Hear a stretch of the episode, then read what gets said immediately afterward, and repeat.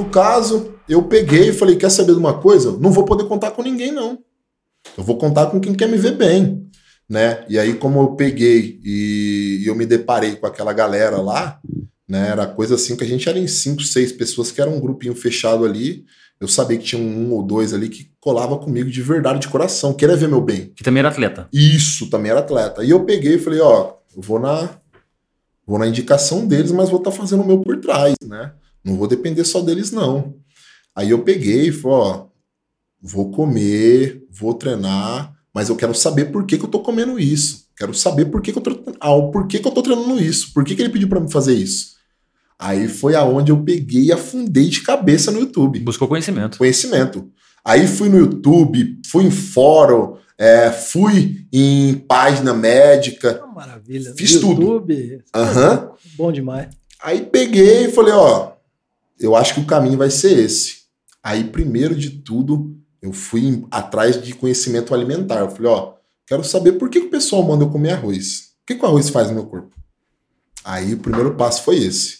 Aí eu peguei e fui começando a ter aquele contato com a alimentação. Falei, pô, o pessoal fica desse jeito porque o pessoal se alimenta dessa forma aqui. Então o segredo tá aí, tá na alimentação. Hum. Aí beleza, foi acontecendo, aí fui tendo um incentivo familiar, amigo. Pô, legal que você tá fazendo isso aí, cara. Você era jogador, agora você vai estar tá fazendo isso. É uma válvula de escape. Aí eu peguei e falei, puto, ó, é verdade. Não vou cair em depressão porque eu, isso aqui que eu tô fazendo aqui também é esporte. Porque até então, quando me convidaram para fazer a parte do fisiculturismo, eu não, eu não encarava como esporte. Ah, você não encarava como eu esporte? Eu não encarava como esporte. Mas porque você, não, porque você não conhecia ou você já conhecia? Mas, não, mas não é esporte. Não, pra mim o fisiculturismo era só pessoas assim que queria ser forte e se mostrar. Hum. Entendeu? Que eu acho que tá na cabeça de todo mundo hoje em dia. É, claro. É, né? escultura, né? Modelagem. Sim. no verão. Aham. Uhum. Aí eu falei assim, pô, eu acho que o pessoal faz é, academia, come bem, fica grande, toma bomba, é. pra pegar mulher para pegar mulher, para chamar atenção. Bonitão, então eu nunca levei isso como esporte. Ah, Mas entendi. aí é o que eu falo para todo mundo. O estudo, ela é a, o estudo é a porta Poxa. de tudo que você for fazer na sua vida. Entendeu? Se você for vender chup-chup no sinal, Estuda. você tem que estudar para você saber como você vai vender chup-chup. Saber vender? Né? Entendeu? Então eu falei, cara, já que eu vou ser atleta e eu quero isso aí para escapar da depressão que eu tive por me acidentar e não poder jogar bola, eu vou estudar isso aí, pô. Né? Aí eu fui para cima. Aí eu estudei um dia, estudei dois, estudei três, quatro, cinco, seis, aí virou rotina. Hum. Aí é, o, um hábito. Aí é onde entrou aquilo que eu falei para vocês. Eu abandonei televisão. Entendeu? Eu não, não, eu não queria mais saber de televisão. Eu queria usar meu tempo vago que eu trabalhava ainda na época, mas estava afastado. Eu queria usar o tempo vago para mim ficar bom naquilo que eu ia começar a fazer. Para agregar. Uhum. O futebol tinha abandonado. É, não dava mais. Não tinha como. Você nem pensou em voltar nesse, nesse, nesse processo aí, assim, acho que dá, dá para voltar pro futebol. Na verdade, eu não vou citar o nome do meu cirurgião, uhum. mas o meu cirurgião foi uma pessoa assim extremamente boa no que ele fez no meu joelho, mas ele não foi bom psicológico. Psicolo... Ah, já... Psicologicamente ele falou assim, Patrick, provavelmente você não volta a correr nunca mais na sua vida. É. Entendeu? Então eu comecei a brigar como? Eu comecei a brigar contra o que ele falou para mim e contra a minha vontade. Uhum. Aí eu peguei e falei assim, caramba, tem como. Aí foi aí que entrou a família, né? Nessa parte. Por quê? Quando eu me acidentei, eu virei uma criança. Porque o acidente foi tão grave que eu tive que fazer cirurgia nos dois joelhos. Caramba. Esse joelho meio esquerdo aqui não, não tinha o que fazer. Você apagou, Patrick, não? Chegou pra você ser. Não, eu, eu presenciei o acidente todinho, eu não desmaiei. Foi uma coisa assim absurda. Portanto, quando eu caí, né, eu achei que eu tinha perdido minha perna. Entendeu? Caramba, achei que eu tinha perdido. Porque quando eu caí, eu tava com capacete.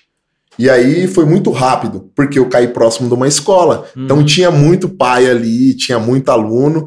E por incrível que pareça, quem me resgatou do acidente foi meu vizinho. Olha. Porra. Meu vizinho, pô, Patrick, pô, eu escutei. Eu falei, pô, alguém me conhece. E aí eu fiquei parado no chão. Tava de calça jeans, e aí eu vi que minha perna esquerda começou a sangrar. Aí eu falei, caramba, tá doendo, mas eu não tô sentindo onde tá doendo. Aí eu peguei e fui tentar levantar. Quando eu tentei levantar, ele jogou o corpo inteiro no meu peito. Patrick, não pode mexer. Nossa. Aí eu peguei e falei, cara, só fala da minha perna. Minha perna tá no lugar que tá doendo e eu não tô sentindo ela. Ele falou, Patrick, sua perna tá bem. Quando eu olhei, a calça tava rasgada na região assim do joelho, meio descendo pra canela, e aquele mar de sangue descendo. Tá, Aí eu peguei e falei, cara, fala a verdade, deixa eu levantar. Patrick, você não pode levantar porque você acabou de se acidentar e não pode tirar o capacete. Peguei, cara, se você não, se não deixar eu levantar, eu vou ficar nervoso, que eu perdi minha perna, eu não sinto ela. Uhum. Aí foi quando ele falou, ó, vou mexer no seu capacete pra você ver que sua perna tá intacta. Aí ele mexeu, quando ele puxou, o que sobrou da calça jeans, foi aquele negócio assim que desesperou, porque um buraco gigante no meu joelho. Nossa. Gigante. E o pior de tudo não foi que fez o buraco, foi que na pancada estourou todos os ligamentos do meu joelho. Imagina. Então eu não tinha força para mexer na perna, por isso que eu não sentia. Sim, é, entendi. Entendeu? Foi todos os, os ligamentos. Tudo. Aí foi aí que começou o sofrimento. Por quê? Sem os ligamentos na perna, eles não tinham como retirar nenhum tipo de enxerto do próprio joelho que ia ser operado. Aí foi quando eles tirou da perna boa. Foi quando o cirurgião falou: Patrick, vamos ter que fazer uma situação aqui que a gente não gosta de fazer, porque a recuperação acaba sendo mais lenta. Aí eu peguei e falei: qual que é o procedimento? A gente vai abrir sua perna boa, vai tirar tudo que puder de ligamento dela, pra gente colocar na sua perna que você sofreu acidente. Pra ficar um, pra ficar um meio a meio. Pra assim, ficar um meio a meio. Meio a meio. Lá Aí você pega uma pessoa imperativa que acorda às 5 e meia da manhã para trabalhar uhum. e volta para casa às 10 horas da noite. Por quê? É. Sai do trabalho, vai pro estudo. Sai do estudo, vai para casa da namorada. Entendeu? Então eu tinha uma vida muito corrida. Aí você se depara com uma pessoa dessa na cama. Pelo amor de Deus. Eu cara. queria ir no banheiro, eu não conseguia. É, não tem um perna para andar para ir no banheiro. Aí você fica fazendo xixi naquele tal de papagaio que o pessoal fala. Você vai. Aí você pega. É igual, o homem tem testosterona. Começa a suar, o cheiro já vem.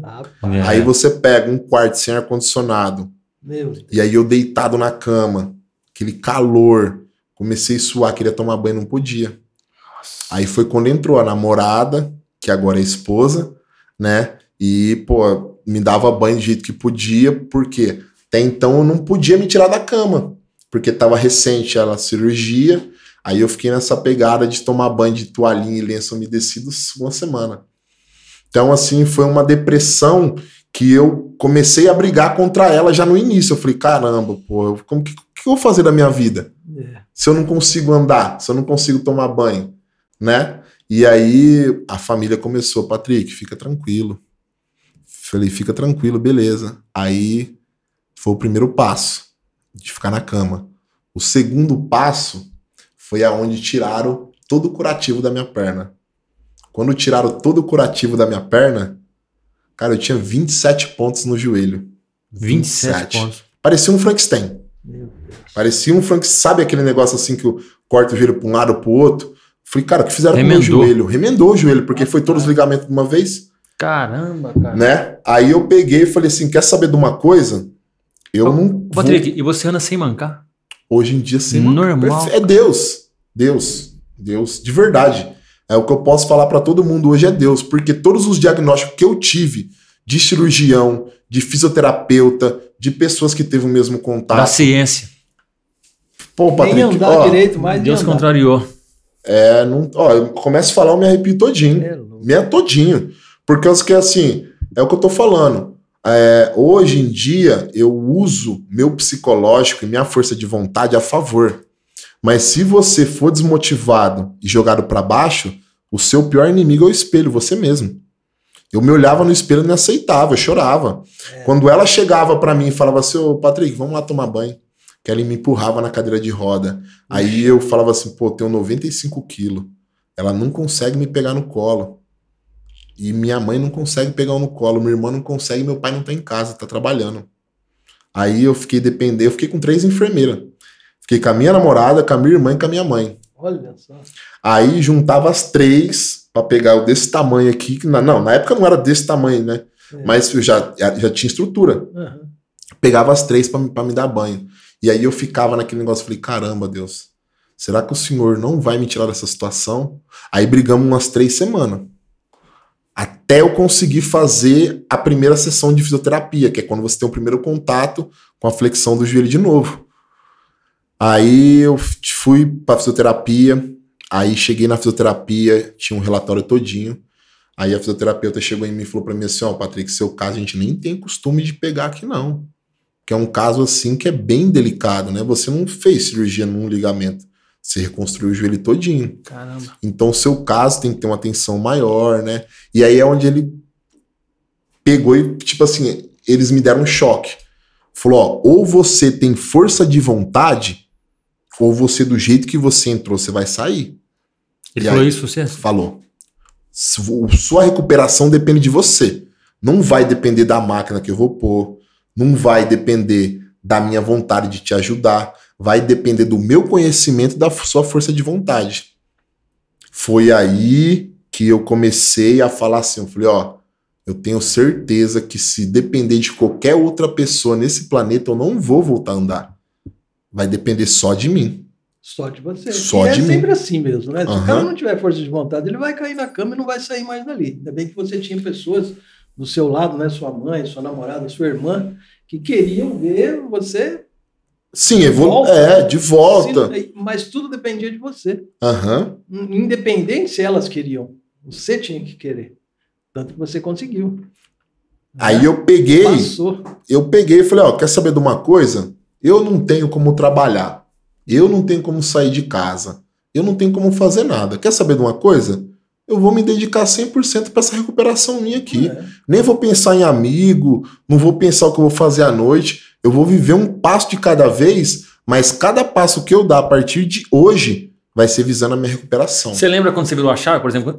Você estava num processo de depressão, certo? Uhum. Você lembra quando você virou? Se fosse assim, dali, dali você começou. Foi, foi alguém que te falou alguma coisa? Alguma...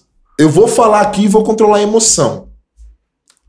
A hora que eu virei a chave foi a hora que eu tive vontade de ir no banheiro de verdade, de verdade, porque eu já conseguia me alimentar.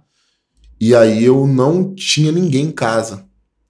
A minha, a minha namorada estava para casa dela, a minha irmã estava indo trabalhar e minha mãe tinha ido no mercado buscar meu frango para mim comer. Fiquei sozinho. Falei, caramba, e agora? eu vou fazer na roupa? Não, não vou não. É muito engraçado, um pouco, e é até um pouquinho de cada coisa que eu vou falar agora. Eu peguei, igual o Saci Pererê, joguei a perna mais ou menos porque ela tava com corte, também coloquei ela pro chão e tentei afirmar. Falei, nossa, ela afirmou. Sorte da minha sorte que meu quarto é o último quarto do corredor e o banheiro dá no final do corredor. Eu fui me apoiando nas paredes e eu não conseguia nem pular. Porque quando eu pulava, o impacto doía a outra. Uhum, então eu fui. Amor de Deus. Eu, eu, eu vou levantar. Eu fui fazendo isso aqui, ó. Ah, foi te arrastando praticamente. Me arrastando com a perna só até o banheiro. Aí eu peguei, sentei na privada e eu não conseguia voltar a perna. Começou a doer muito. Caraca. Aí eu peguei, fui no banheiro e aí chegou todas elas de uma vez. Me viram no banheiro. Você tá louco, você tá no banheiro, tá, tá, tá. Aí eu peguei e falei assim: ó, quero que todo mundo. Acho que ela vai lembrar dessa cena. Comecei a chorar e falei: eu quero que todo mundo saia do banheiro e deixe eu conversar com Deus. Eu quero conversar com Deus agora. Poxa. Pedi para todo mundo sair do banheiro. Aí eu vou falando, vou arrepiando tudo. Pedi para todo mundo sair no banheiro e falei: ó, Deus, se você honrar a minha batalha para mim voltar a andar, eu prometo, primeiramente, ser uma pessoa melhor para mim. Porque eu só vou conseguir ser uma pessoa melhor para os outros se eu for boa para mim. Correto. Aí eu peguei, conversei com Deus uns 40 minutos chorando e água caindo na cabeça. Chorando, eu falei: Deus, eu quero só uma coisa. Quero só que o Senhor honre essa batalha que eu vou travar com o meu corpo aqui. E se eu for vitorioso, o Senhor pode ter certeza que aquele Patrick, antes do acidente, vai ser uma pessoa renovada ao extremo, espiritualmente, carinhosamente, familiar, tudo. Quero mudar 100%. E aí É, saí do banheiro, saí do banheiro, elas foram me buscar, colocaram na cama, e aí eu tive um sonho nesse mesmo dia. Eu tive um sonho. Ó, eu falo, eu não sei, eu começo não. a arrepiar de verdade, porque Mano, é uma coisa assim. Emocionante. É mesmo. muito forte para mim, essa passagem da minha vida. Eu lembro que eu acordei de madrugada, todo suado. E aí, sabe aquele negócio que você acorda, você acha que você tá dormindo ainda pelo sonho que você teve, você fala, era real isso aqui. Eu lembro como se fosse hoje. Eu lembro que entrou uma sombra com asa no meu quarto e ela ficava rodando. Ó, vocês podem ver, eu tô falando, eu tô me arrependendo todinho todinho. Entrou uma sombra no meu quarto e ficou rodeando meu quarto, no sonho. E aí, lá no fundo, eu escutava assim: levanta. Você tem que levantar. Eu não vou te ajudar. Você vai levantar. Isso no meu sonho. No meu sonho. Aí eu acordei. Quando eu acordei, eu tava sentado na cama. Sentado? Sentado na cama, todo suado. Suado, de verdade. Suado de verdade. Parece que tinha tomado um banho. Aí eu peguei e falei, cara, como que eu estava sentado aqui? E depois daquele sonho, eu não desisti um dia, um minuto sequer. Um minuto. Eu falei, vou voltar a andar, vou voltar a correr, vou voltar a fazer tudo que eu fazia antes e eu não vou ter recordação nenhuma de que eu fraquejei e eu poderia estar melhor no futuro porque eu fraquejei agora. Eu quero ter lembranças do passado em formas de superação. Foi aí que eu virei minha chave. Foi nessa situação. Caramba, no que encontro, você encontrou Deus ali no banheiro e falou: É agora. Agora, agora, agora eu vou chacoalhar ele de uma vez. É agora, agora. E desde então, tudo que eu faço na minha vida, é, eu sou uma pessoa assim, como que eu posso dizer? Eu não tenho uma religião fixa, né? Uhum. É, eu admiro todas as religiões. Na verdade, eu admiro a fé. Eu admiro a fé. Sim. Então eu falei, ó, a partir de hoje eu vou ser uma pessoa de fé mas uma fé concreta. Aquela fé que você sonha, acredita, vai atrás. Que move montanhas. Que move montanhas. Sabe que tem. Perfeito. É importante saber que tem uma coisa maior que comanda a gente, né? É isso. Tem que ter fé, né? Isso move montanhas. Moveu você, não é verdade? Beleza, né? Puxa. Patrick, aí, aí você conheceu o fisio, fisiculturismo. Aham. É... Aí você, é, você é, nesse processo de recuperação, você já foi para academia ou você esperou um, um pouquinho? Conta a história que o cara te viu e já falou, esse cara uhum, tem, tem um vamos dom. Vamos lá então. Aí aconteceu assim, ó. Eu sempre gostei de ser forte. Sempre, sempre, sempre. Falei, cara. Mas sempre foi forte? Tá. É aquele fortezinho pra você e pra sua mãe, que eu sua mãe também, fala, nossa. Eu também sempre quis, cara, Eu também sempre quis. Sabe aquele forte que a mãe, a mãe, o tio, falou, nossa, filho, você tá com um bracinho diferente, hein? Parece uma veia aí. Era forte desse jeito. Uhum. Aí eu peguei e falei assim, pô, já que eu tô voltando a fazer fisioterapia do, da cintura para baixo, eu quero ver se eu aguento fazer da cintura para cima. Aí eu não tinha tido contato nenhum com a academia depois do acidente, né? É, aí eu, para piorar a minha situação toda, a minha família mora no sobrado. Putz, cheio de mora escada. no sobrado, cheio de escada. Pra acabar, né? Pra acabar. e a cozinha, e a cozinha principal da casa dos meus acabar. pais é na parte de cima. Caramba. Pior ainda, hein? Então, querendo ou não, fiquei refém é. da minha casa por uns seis meses. Nessa, nessa período de início de cirurgia, é. até eu aguentar subir pra cozinha. Aí, tudo que era meu de peso, eu deixava lá na parte de cima, porque é a cozinha, tem uma área bonita lá, onde tem contato com o vento, né? tava perto da cozinha, também vamos ficar por aqui mesmo. Uhum. Aí eu peguei, tinha uns pesos, tinha as barras, as coisas em casa que eu tinha comprado, né? Muito tempo atrás, estava até abandonado lá. Falei, ó, quer saber de uma coisa? Vou fazer fisioterapia de manhã, vou dar uma fisioterapia do, do que eles me indicaram fazer em casa na uhum. parte da tarde, e após isso, eu vou tentar puxar alguma coisa para a parte de cima, né? E aí era engraçado. Aí eu ligava para qualquer amigo. Eu via que tinha um amigo de boa. Tá fazendo o quê? Ó, vem em casa aqui ajudar eu a treinar. É... O Gustavo. Um amigo meu chamado Gustavo. Ô, Gustavo, tá fazendo o que na sua casa? Ô, oh, tô fazendo nada. Ô, oh, sobe aí pra você dar uma força para mim. Aí eu lembro como se fosse hoje. Eu pegava a cadeira da mesa, ele montava para mim os pesos e eu levantava. Na cadeira. Na cadeira. Tentava fazer ombro, fazia bíceps, treinava o que dava. Aí, beleza. Foi passando a recuperação, fui, fui me fortalecendo, tudo. Falei, ah, agora eu já aguento ir pra academia. Primeira vez que eu fui pra academia. Aí o dono da Pano Bianco. Isso. Lá. Dono da Pano Bianco pegou. Ô, eu vi que você tá postando nos seus stories que você tá treinando na sua casa. Mas lugar de, de, de gente ficar forte é dentro da academia. academia. Se você tá aguentando treinar aí, você vai vir pra cá. Vem pra cá. Aí, beleza. Falei, vou fazer o teste. Aí eu liguei pra minha, pra minha namorada, que agora é esposa. É, ó, se eu vou, tem uma muleta lá e tem cadeira de roda, né?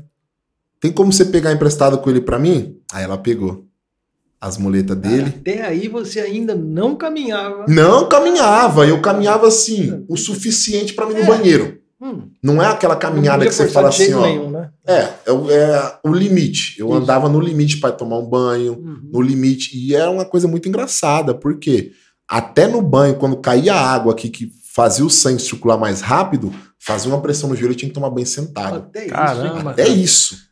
E, e, e, mas você ir para academia não, não, não ia contra, não tinha restrição médica para você não praticar ainda? Não, na verdade, foi assim. Eu não passei isso pro meu fisioterapeuta e pro meu cirurgião.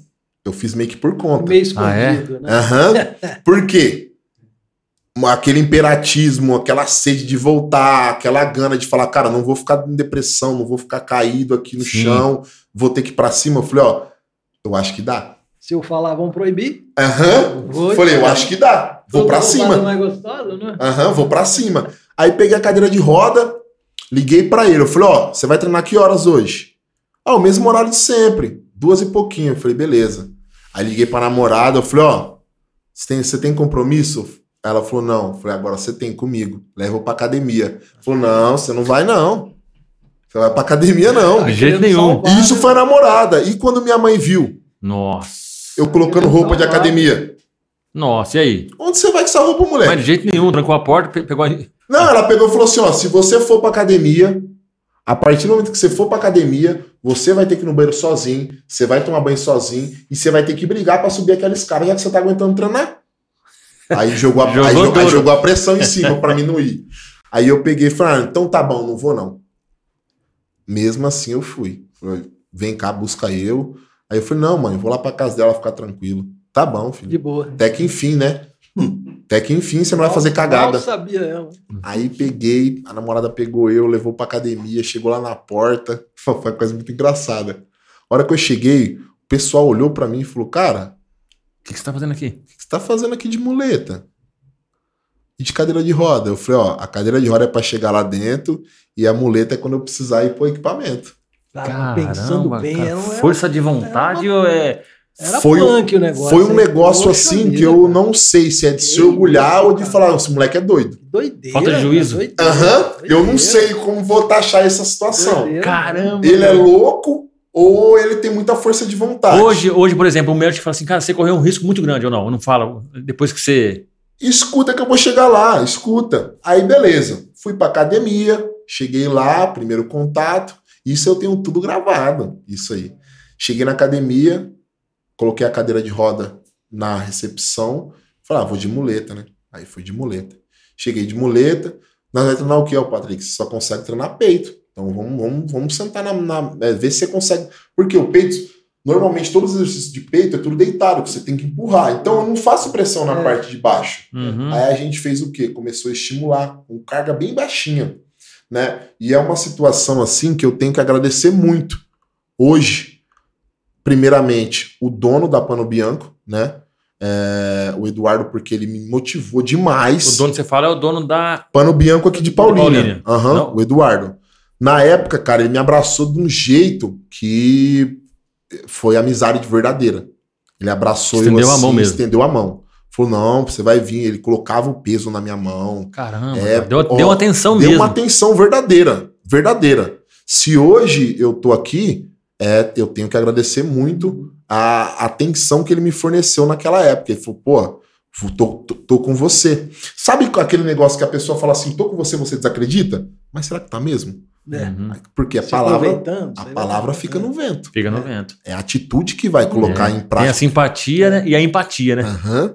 É diferente. Quando, quando ele começou, quando ele começou a me ajudar e minha namorada começou a estar junto, eu falei, pô, tem duas pessoas que tá, por, que tá comigo aqui. Tá apoiando. Tá apoiando. Pô, de uma, de duas, porque assim, eu não sei como que vocês vê isso. Uhum. A família, eu não vejo que conta como apoio em muitas coisas. Quer proteger mais, né? Quer proteger mais. Porque, poxa, né? Passou um, um, um período difícil, uhum. tá voltando, né, é, já quer ir já pro pra pancada. Aham, uhum, e eles querem fazer o quê? Arriscar, é, trás, não, né? é melhor você estar tá aqui em casa aqui do que você estar tá lá. Aham, uhum, é. então, na verdade, a família numa situação dessa, ela quer te colocar na zona de conforto. Exato, é. E muitas vezes a zona legal. de conforto é onde não te deixa evoluir. Hum. Poxa Porque vida. o conforto é o conforto. É isso. Né? É. é. então, aí no caso, ele me tirou da zona de conforto e minha namorada tirou do, da zona de conforto. Foi os dois. Bacana. Por quê? Momento algum ela chegava e falava pro seu Patrick, não vamos. Uhum. Ó, você vai, mas eu vou junto, eu quero ver o que você tá fazendo. Entendeu? Então, essa situação assim começou a criar uma coisa na minha cabeça onde eu falei assim, ó, pô, eu tenho que ir por eles. Agora eu não vou, ter, agora não vou fazer mais nada só por mim. Tem quem esteja por mim, então eu não vou decepcionar não. Aí eu peguei, primeiro dia eu fiz isso, segundo dia eu fiz isso, terceiro dia eu fiz isso. Aí você vai ganhando aquela confiança. Você vai se sentindo mais à vontade, porque primeiro contato, igual essa caneca aqui, o primeiro contato, você fica meio assim, né? Você ia todo Pô, dia? Todo será dia, que ela tá limpa? Não. Ah, não. Você vai tomar, você sente o gosto da água. Não, ela tá limpa, eu posso tomar água com, com vontade. Então foi isso aí. No começo eu falei, será que vai fazer bem para mim? Você ia Será todo que... dia? Todo dia. Todo dia. Todo dia. Ah, Uma hora você ficava ou ficava mais? Não, na verdade eu nem respeitava um tempo é, determinado. É, eu ia, treinava, via que o músculo tinha, a gente chama de pump isso. Deu pump, eu mantive um pump ali mais uns dois exercícios, tá bom. Já tá bom por hoje. Na verdade eu voltei mais porque devido à circulação sanguínea. Né? Eu falei, pô, estou fazendo a parte de baixo ter sangue, vou jogar sangue na parte de cima também, é. né? Então foi mais ou menos assim. Aí aconteceu o quê? A confiança começou a me deixar mais forte. E aí foi onde eu coloquei, eu falo isso para todo mundo. Hoje, se eu sou uma pessoa forte, eu devo pro fisiculturismo. Porque foi nessa época aí que eu comecei a encarar como esporte. Porque até então, ah, é bonitinho porque quer pegar a menina. É. Ah, é fortão porque vai chamar a atenção das meninas. Entendeu? Então eu tinha isso na minha cabeça antes. Uhum. Aí quando eu comecei a falar, porra, quem tá me tirando da, da depressão, quem tá me tirando da zona de conforto é a danada da musculação. E tava crescendo. Isso, é, tava é, crescendo. Tava, eu tava evoluindo. Você tava fazendo, tava crescendo. E uma coisa assim que eu não sei se eu vou falar isso para puxar o saco para musculação, uhum. a academia, ela não alimenta só o músculo. A academia ela alimenta você ah, por inteiro. Dúvida, ela te alimenta dúvida, é. a vontade de ficar melhor. Ela te alimenta aquele negócio que é assim, pô, eu fui lá hoje, fiquei bem, amanhã eu vou de novo. Então ela foi me trazendo aquele negócio assim, eu tenho uma coisa para fazer durante o dia que eu gosto. Uhum. Entendeu? Aí eu comecei a dar mais atenção e comecei a enfiar a cara no estudo. Que a gente falei, pô, já que tá dando certo, agora eu vou pesquisar o que, que é bom para mim ficar forte para fortalecer meu joelho. Aí foi quando eu pesquisei planta medicinal, é, para que que serve o manjericão, para que que serve o frango, para que que serve isso aquilo. Então aconteceu o quê? Eu tinha tempo de sobra para estudar, né? E tinha força de vontade para fazer daquilo uma válvula de escape. Exato. Porque você joga bola, né? O futebol é uma coisa que você vai lá, você fez o gol, você ganhou. Uhum. Fisiculturismo, academia, não. É. Você tem que comer, você tem que treinar, você tem que descansar. Então o esporte, um o fisiculturismo, ele não tá igual uma natação, igual um futebol, o fisiculturismo é 24 horas por dia. Você bobear, Caramba, você perde. cara. Você bobear, é, você perde. Você perde, porque então, assim. O que você fez para trás, uma semana já era. É, porque assim, ó, é constância. É. Se você pega e come hoje e não come amanhã, a comida não vai ficar no seu corpo por 10, 20 dias. É. Então você tem que ter uma constância de comida todo santo dia. Aí eu fui pesquisando isso. Aí foi quando eu comecei a comer pé de frango. Ah, ela não deixa mentir. Pô, é bom, cara. Pé de frango eu bati no é liquidificador. tomava igual, igual água. Oxi, igual água. É bom demais. Pé de frango, manjericão, é açafrão, tudo que você imaginar, que, que é gengibre, tudo que você imaginar, eu fui atrás para evoluir e voltar a andar. Tudo, tudo, tudo, tudo. Caramba. Aí foi aonde eu te falei. Eu consegui colocar na minha cabeça que isso aí era esporte. Aí eu comecei a levar a sério. Falei, ó, quer saber de uma coisa? O pessoal falou que vai me dar uma atenção legal, eu vou dar uma atenção também no estudo disso, porque eu quero entender como que Com funciona. Com o tempo, sua perna também já foi melhorando. Sim. Já tava Por quê? bacana. Automaticamente, já. quando eu comecei a estudar os alimentos, já hoje em dia eu posso falar, é uma coisa que eu escutei muito, vocês também, você é o que você come. Sim. Nossa, nem fala. Se você come comida saudável, você tem uma estrutura saudável. Uhum. Se você come porcaria, você vai ter uma estrutura porcaria. Porcaria. Né? Então, na verdade, você é o espelho do que você come. Comer muito doce, cara, parece uma bala.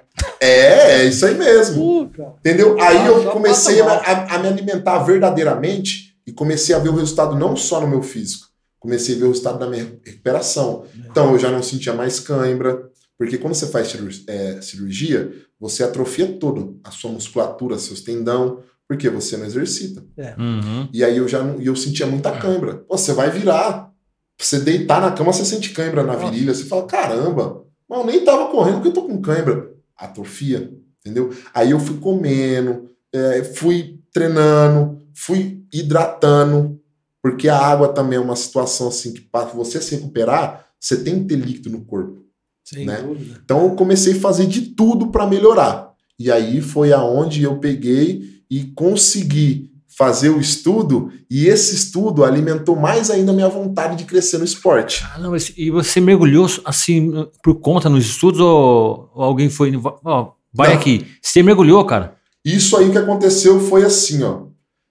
Aí entrou uma situação assim que foi contra tudo que eu fazia é, eu comecei a ter contato com o mundo lá do fisiculturismo, né? Hum. Da galera da academia, Sim. da galera que competia, da galera que vendia suplemento, as coisas. Aí eu peguei, você conversa com as pessoas e vê até onde que as pessoas querem o bem seu. Entendi. E aí eu comecei a ver, falei, pô, não é todo mundo que quer meu bem aqui não, hein? Tinha que selecionar. Sim. Aí me colocaram num grupo de WhatsApp da galera que Sim. era atleta, Os atletas fechado que ia competir e da galera que estava tendo vontade de competir. Aí ah. aconteceu o quê? Eu tive a grande ajuda do dono da Pano Bianco. Ele me ajudou. Porra, tu tem futuro de verdade. Vamos para cima.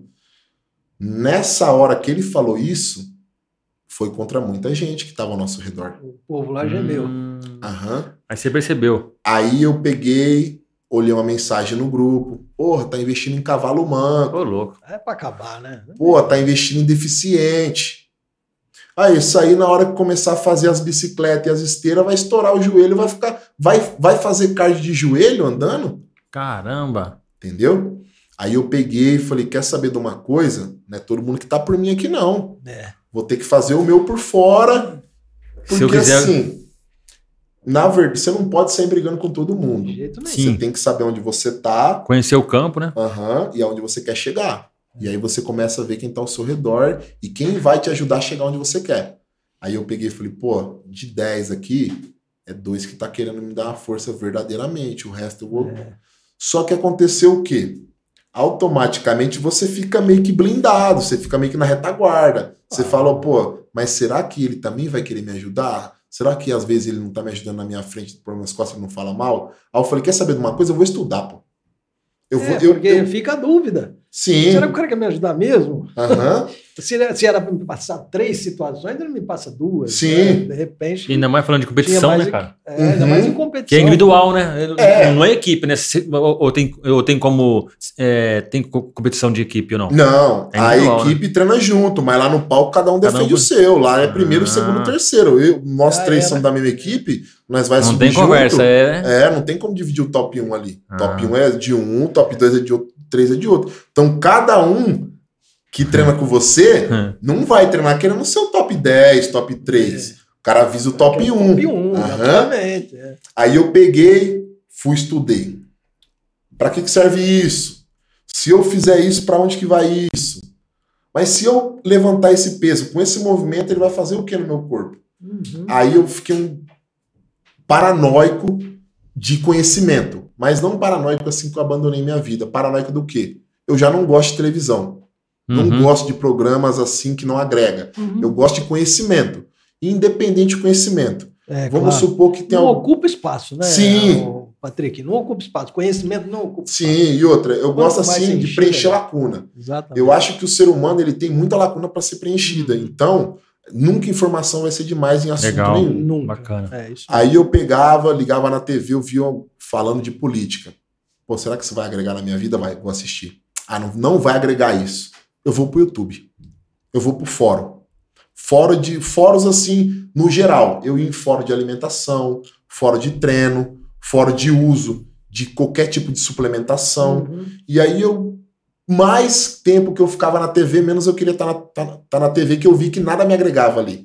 Então aí eu fui buscar um refúgio na onde? Na internet. Isso. Que é um lugar assim que, querendo ou não, eu acho que a internet é muito benéfica hoje em dia e também muito prejudicial. Uhum. Ela é uma arma, você tem que saber usar. Saber usar. Então, eu usei ela ao meu favor, né? Eu fui ao favor do, eu queria aprender, então eu falei, ó, vou ali que lá vai ter conhecimento de alguém que já passou por coisas que eu tô passando, ou eu vou encurtar o sofrimento que alguém passou e eu não quero passar. Então hum. eu fui buscando esses caminhos na internet, entendeu? E tem bastante informação. Sim, pois aí eu fui encontrando como que comia, o porquê que o pessoal tomava suplemento, o porquê que o pessoal treinava aquilo, o porquê que o pessoal dormia muito, entendeu? E no virtual você fez muita amizade ou não?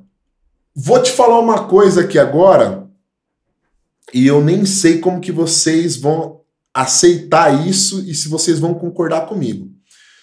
Se você pegar hoje em dia os seus amigos mais próximos, eu não falo amigo assim de dentro de casa, não. Uhum. Aquelas pessoas que te chamam de amigo.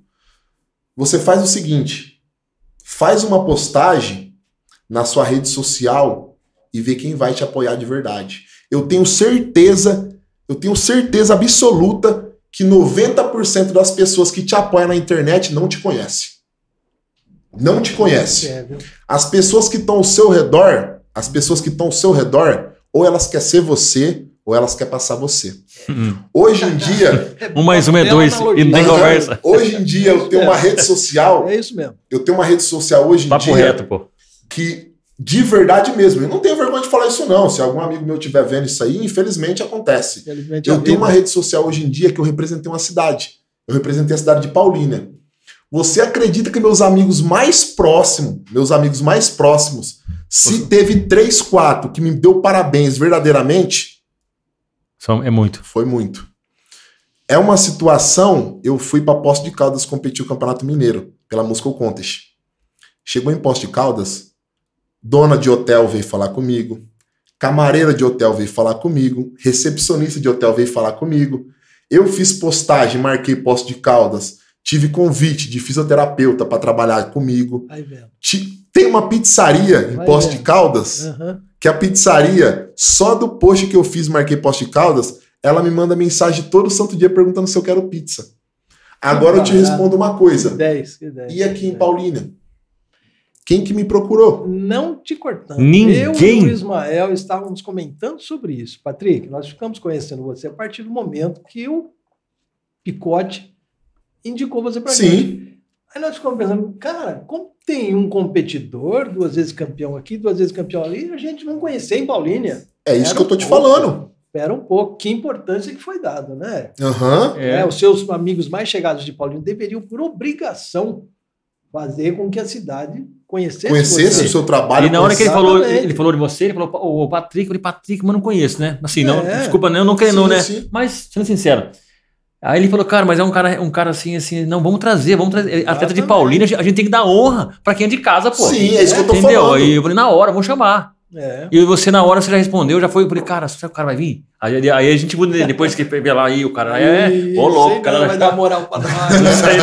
não. Então, o que eu tô falando pra vocês aqui é uma coisa verdadeira. Que vocês sentem Sente, isso aí. Tipo, bastante, Sente, igual vocês. Vocês estão iniciando um projeto aqui que é um projeto muito forte para a cidade. Aqui você pode trazer aqui um prefeito, você pode trazer aqui um atleta, é. você pode trazer uma pessoa de uma igreja para passar uma, uma passagem dela para motivar. Porque é o que eu tô falando para vocês. Hoje em dia eu vejo a internet como polo principal da informação mundial. Sim. Ah, Porque é uma situação que. abre portas, né? Abre portas. Demais. Quanto, quanto que eu ia ter que trabalhar para me chegar numa emissora? Não vamos nem citar nome de emissora. É. Quanto que eu ia ter que fazer pro país é. para mim tá contando um pouquinho da minha história. Nossa. Exato. Nossa. Numa televisão. Aí ah, você não. pega a internet. Pô, vocês abriu a porta daqui para mim. Claro. Eu tô podendo mostrar quem eu sou um pouco. Exatamente. Então, é isso que eu tô falando. Se vocês não sei ainda como vocês abordou e espero que vocês tenham achado bacana e eu vi que vocês concordou. Claro. Se vocês colocar a mão hoje em qualquer situação, vocês vão ver que o apoio que vocês vão ter vai ser mais de 70% de quem não conhece de vocês. É. é. fato. Isso aí não é só no fisiculturismo, hum, não. Isso aí é no meio artístico, não, é. no meio esportivo. Existe né? uma, um, um, sei lá, de disputa em tudo isso, né? Pô, o cara tá crescendo, mas eu também queria e não sei o quê. Cresci com o cara e o cara tá lá, eu não tô. poxa, então, o cara chegou, eu não cheguei. Mas não é nem, nem Aí ter... os outros não é nem ter o que ele tem. interesse. Mas às vezes, viu, não é nem ter vontade de ter o que você tem. Mas é, é, é vontade que você não tenha o que você tem. Sim. Sabia? É, é. Eu acho que é isso. Eu acho que é, às vezes a pessoa fala assim, eu não queria que ele, que ele é, ter o que ele tem. Mas eu, eu queria que ele não tivesse aquilo lá. Você ah, entendeu? Você é, entendeu? também, mano. entendeu? Bela analogia. Ismael, ele falou uma coisa Bela perfeita reflexão. agora, porque assim, ó, é uma situação triste de ser falada, mas verdadeira. Você pega um amigo. Não, não vamos falar que, que tem amigo que é amigo de verdade. É. Pega um amigo e conta para ele um caso que você, de superação seu, ou uma conquista. E você olha de verdade no fundo do olho dele. Você faz isso aqui, ó. Pô, comprei um carro, ele vai chegar para mim amanhã.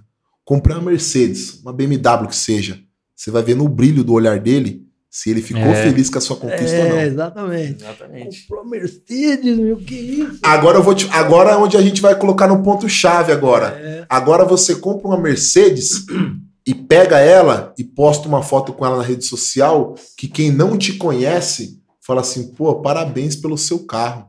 A pessoa nunca te viu na rua. Uhum. A pessoa não sabe se você roubou para você conquistar, é. se você é trabalhou. E a pessoa, mesmo assim, ela te parabeniza. Aí aquela pessoa que tá do seu lado uhum. e fala para você, que vê que você saiu de uma favela, que você dormiu no chão de terra, que você teve que perder muito final de semana trabalhando a pessoa fala e fala assim: Ralei, né, meu? Puta, sorte, hein? Sorte.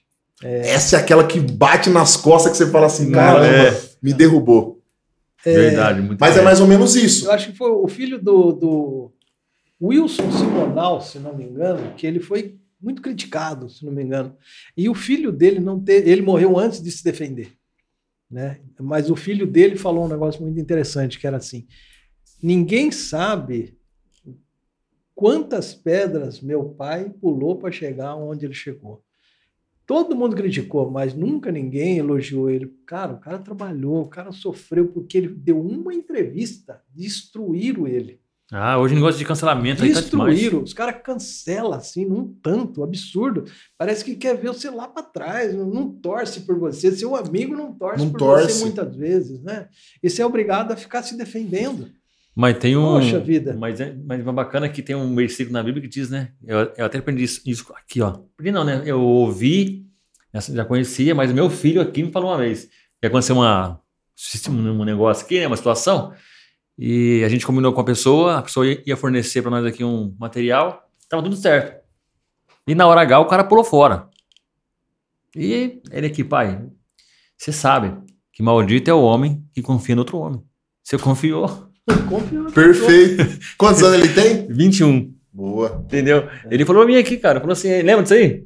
Falei, é verdade, a gente eu, sabe eu lembro da é, situação como, como as coisas funcionam. É pura verdade. Entendeu? Mas, pura verdade. assim, igual você falou, tem que dar, você tem que estar meio, meio que preparado, né? Ah, sim, pra levar umas pancadas aí. É porque, assim, quando você se estrutura, isso aí é para qualquer situação na sua vida, para coisa ruim, para coisa boa. É. Também tem o outro lado. Tem muitas pessoas que têm oportunidade e não tá preparado para pegar ela, não. Não. Vou te dar uma, um exemplo. Com certeza. Eu vou contar um caso que aconteceu comigo ainda quando eu trabalhava para os outros aqui ainda, né? Eu trabalhava na Ródia e aí beleza. Eu sou uma pessoa assim que eu não tenho nenhum tipo, ah, é preto, branco, rosa, mulher, não. Se eu ver uma pessoa e eu me sentir na vontade de até ela conversar, eu vou. Então aí teve aquele negócio do, dos haitianos invadir Brasil, tá? Muitos haitianos foram trabalhar na Rodia. E eu trabalhava lá também. Né? Eu tenho um conhecimento bem básico, é, inglês e espanhol, mas nada comparado a eles. Que, pô, os caras uhum. saem da escola lá, na, na, já saem falando três, quatro línguas quando finaliza o estudo. Aí, beleza. Tô eu trabalhando lá, né? Eu sou formado em elétrica. O pessoal até tem que falar isso aí mesmo, senão o pessoal, pô, vive de esporte. É. Não, sou formado em elétrica e trabalho na área também, né? E aí o pessoal pegou lá e começou com aquele negócio. Ah, Haitiano tem que colocar para pegar é, os entulhos nossos, que é isso, que é aquilo. Eles eram ajudantes. Aí deram um carrinho pro cara lá, pra ficar pegando os entulhos, que resto de, de, de obra de manutenção que pegar lá, ele pra cima e pra baixo. E aí eu peguei e comecei a conversar com um deles. Aí você, pô, você vai na zoeira, né? Igual a gente aqui, se a gente trabalhasse junto, você coloca apelido nenhum, uhum. em outro. Aí eu apelidei um lá de Buiu. Ô, Buiu! Buiuzinho. Buiuzinho. Ô, Buiu! Aí, beleza. Fizeram uma reunião lá e falaram assim, Patrick, vão trazer uma máquina aqui, alemã, e você, é, como nosso homem de confiança na parte de manutenção aqui, você que vai tocar a galera que vai montar essa máquina aí que vai vir da Alemanha. Aí eu peguei e falei assim, pô, vai vir uma máquina da Alemanha, ela custa quanto? Falou, Patrick, eu acho aí que tem uns, um pouco de zero na frente, hein? Caramba. Aí eu peguei e falei, cara, eu tenho 26 anos de idade, acabei de fazer 26 anos. Você vai soltar um tanto de zero desse aí para me tomar conta? Não, você não vai tomar conta de dinheiro, não, você vai tomar conta da galera. Aí, beleza. Montaram a equipe para mim, fui tomando conta da equipe. Aí começou a vir uns gringos que ia acompanhar a montagem da máquina, né? E aí o pessoal chegou, aí começou a conversar comigo, aí eu hablo espanhol, tá? começou a conversar, tá? Eu falei, caramba, o inglês desses alemães eu não consigo entender não, porque é igual você. É. Você pega, você vai para, você aprende a falar o inglês, você vai aprender a falar o inglês, mas o inglês americano. Isso. Se vir uma, um alemão que fala inglês, ele já vai puxar aquele inglês alemão. É. Você não vai entender muito. Sim, sim. Aí falei, porra, não consigo entender o que o cara fala. Né, de 40 por, de, de 100% que ele fala, eu entendo 40. Então a gente acaba aqui brigando, porque o cara não entende o que eu falo, não entende, aí vai dando aquele negócio. Falou ô Patrick, vamos atrás do intérprete. Aí beleza, colocaram, foram atrás do intérprete lá. Aí eu lembro como se fosse hoje. Chamaram na sala de reunião. Ó, independente o que você vai brigar, que você vai apanhar, você vai bater, não vai ter intérprete. O cara me cobrou 2,900 por dia. Caramba, por dia? por dia. 2,900 por dia. O cara fala alemão, o cara fala alemão, o cara fala italiano, inglês e não sei mais quantas línguas. Só achei ele, Patrick. Não tem como. Rapaz. Aí eu peguei e falei assim, cara, e o Buiu? O Buiu é porra. O haitiano, esses caras falam de tudo. Aí beleza, eu fui almoçar, mas não falei para ninguém. Fui almoçar, beleza, almocei. Aí nessa época meu pai trabalhava comigo ainda. Aí meu pai trabalhava comigo, ele tava na minha equipe. Aí ele falou assim: pô, Patrick, eu tô vendo que o seu gringo lá vai sair na mão, né? O cara tá com o capacete no chão. Eu falei, pai, eu não vou deixar esse alemão vir fazer graça, não. Se ele tacar o capacete no chão, ah, eu vou dar no meio da boca dele, vai ser. Todo mundo vai embora, a equipe inteira. Ô, Patrick, segura a sua raiva. Eu falei, beleza. Falei, ó, mas eu acho que tem alguém que vai ajudar nós. O Buiuzinho, ele desenrola essas línguas tudo aí, pô.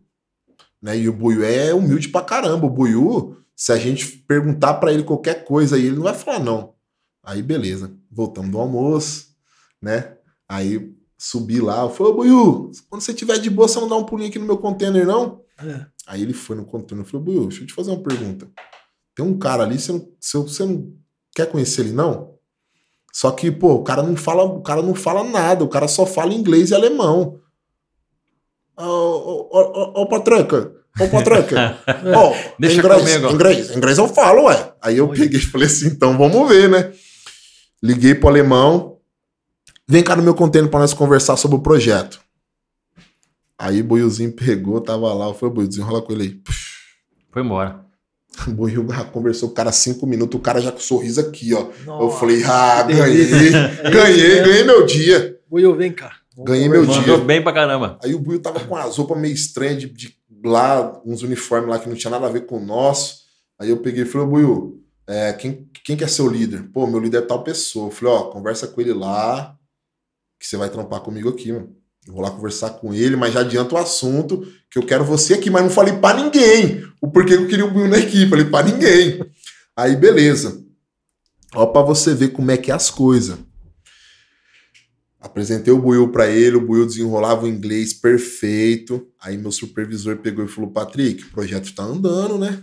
Falei, tá, pô, você viu lá? Competência, né, meu? Aí, ó, pra você ver, na época a gente entrava 8 horas da manhã e a gente, porque tava tão enrolado que ninguém entendia o que o gringo falava e ninguém conseguia entender ele, a gente tava ficando todo dia até as 10 da noite. Teve que estender, por quê? A empresa, quando traz um cara do, da gringa para trabalhar no Brasil, uhum. é uma coisa assim que o brasileiro tinha que colocar a mão na cabeça com nós trabalhadores. A gente ganha por hora trabalhada lá dentro da empresa. O gringo, quando ele vem de lá, ele ganha para comer, para dormir. Tudo. Ele no hotel, ele tá ganhando. Ganha o tudo. cara não ganha só por hora de trabalho. O cara ganha por hora que tá no Brasil. É, então, se o cara tiver aqui se o cara ficar dois meses aqui, ele vai ganhar por hora os dois meses. E é um custo para a empresa. Um custo para a empresa. Entendeu? Aí aconteceu o quê? O Buiu chegou de manhãzinha, né? Falei, ó, oh, Buiu, a partir de hoje você vai colar do meu lado aqui, onde eu for, você vai. Não precisa falar com ninguém, você não vai fazer mais nada. O que você vai fazer aqui, onde eu for, você vai comigo e nós vai trocar ideia com esse povo tudo. Deu outra. Deu outra. Isso é coisa que ninguém sabe lá na empresa. Ninguém sabe. vão saber agora. Tá Inclusive, meu, não, meu pai ele tem um relato. Ela, ela sabe disso aí. Ela sabe. Aí pra você ver como é que é as coisas. Peguei, cheguei nele, né? Falei, Buiu, é o seguinte: pessoal aí tá com a vaga aí de, de trampo aí, pô, a mais, ser ajudante, né? Vamos, vamos mostrar o trampo eu e você pra esse povo aí, pra ver se nós cresce aqui dentro, né? Aí ele falou assim: vamos. Três dias de trabalho com o gringo. Chamaram eu e o Buiu e o gringo na sala de reunião e perguntaram o que, que a gente estava fazendo para desandar o trampo e por que ninguém mais queria fazer hora isso que não precisava. Porque o trampo tava rodando. Ô, oh, como tá tal peça?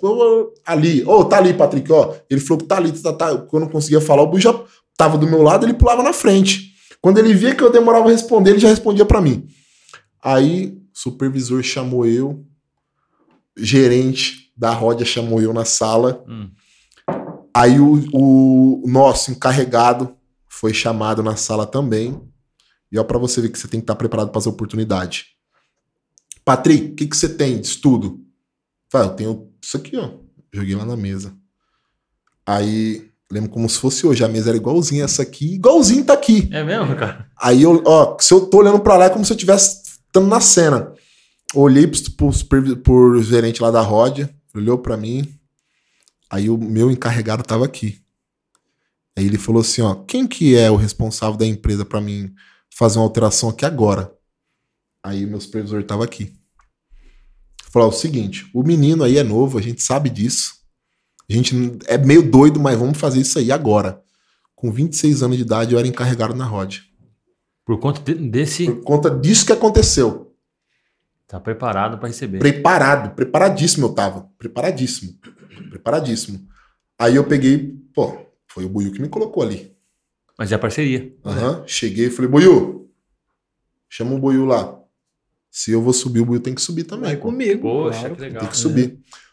Justo. Justo. Buiu, hoje em dia nós é brother pra caramba. Pra caramba, Parceiro, ele tá lá mas... até hoje. Trabalha de terno tá e gravata na portaria e só tá lá pra receber gringo. Que beleza. Saiu, da, saiu de ajudante pegando entulho Entulho que eu falo não é lixo assim orgânico, uhum, não. Sim, sim. Entulho é pedaço de madeira, resto de graxa, essas resto coisas. de obra, né? Resto de obra. Saiu disso, agora trabalha de terno e gravata e tem Ar-condicionado? Um Ar-condicionado. Né? Fica na sala o dia inteiro. Só esperando o gringo. Coisa boa, né? Então, isso é o que eu tô falando. É você tem que estar tá preparado para tomar a paulada da vida, mas você tem que ter, tem que estar tá preparado também para receber Exato. aquilo que a vida quer te proporcionar. E ela passa rápido, né? Mas rápido. E Se oportun... vacilar, perde. Oportunidade. Ó, é uma, é uma situação doida. No início, eu comecei contando que eu tomei paulada, mas eu me preparei para tomar as pauladas, entendeu? E aí agora eu tô contando para você que eu também recebi um benefício da vida. Uhum. Mas por quê? Preparado. Uma pessoa assim que hoje em dia não é só você também ficar olhando para as coisas que você é, tá te atrasando, mas você também tem que estar tá olhando assim, ó, aquilo lá tá me atrasando, mas eu vou ter que fazer alguma coisa para sair desse atraso. Isso. Entendeu? É não tem negócio de sorte e azar, tem trabalho. Tem trabalho. É igual o pessoal, igual a gente está comentando aqui. Se hoje eu tô andando, se hoje eu sou atleta, se hoje eu tô em alto nível, né? Dependeu do quê? Do meu trabalho lá atrás. É. Eu tô preparado para estar tá aqui é, hoje. Uhum. Entendeu? Eu tô preparado por quê? Eu peguei uma bagagem que a vida tacou nas minhas costas lá, que se eu não trouxesse a bagagem para aqui agora, eu não ia estar tá aqui. É isso. Mesmo. Entendeu?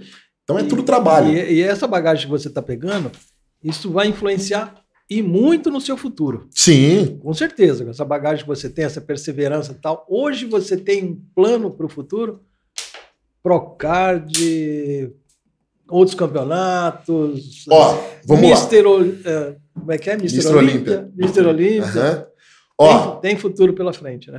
Eu tô. Como, como tá sendo meus projetos hoje de vida, Isso. né?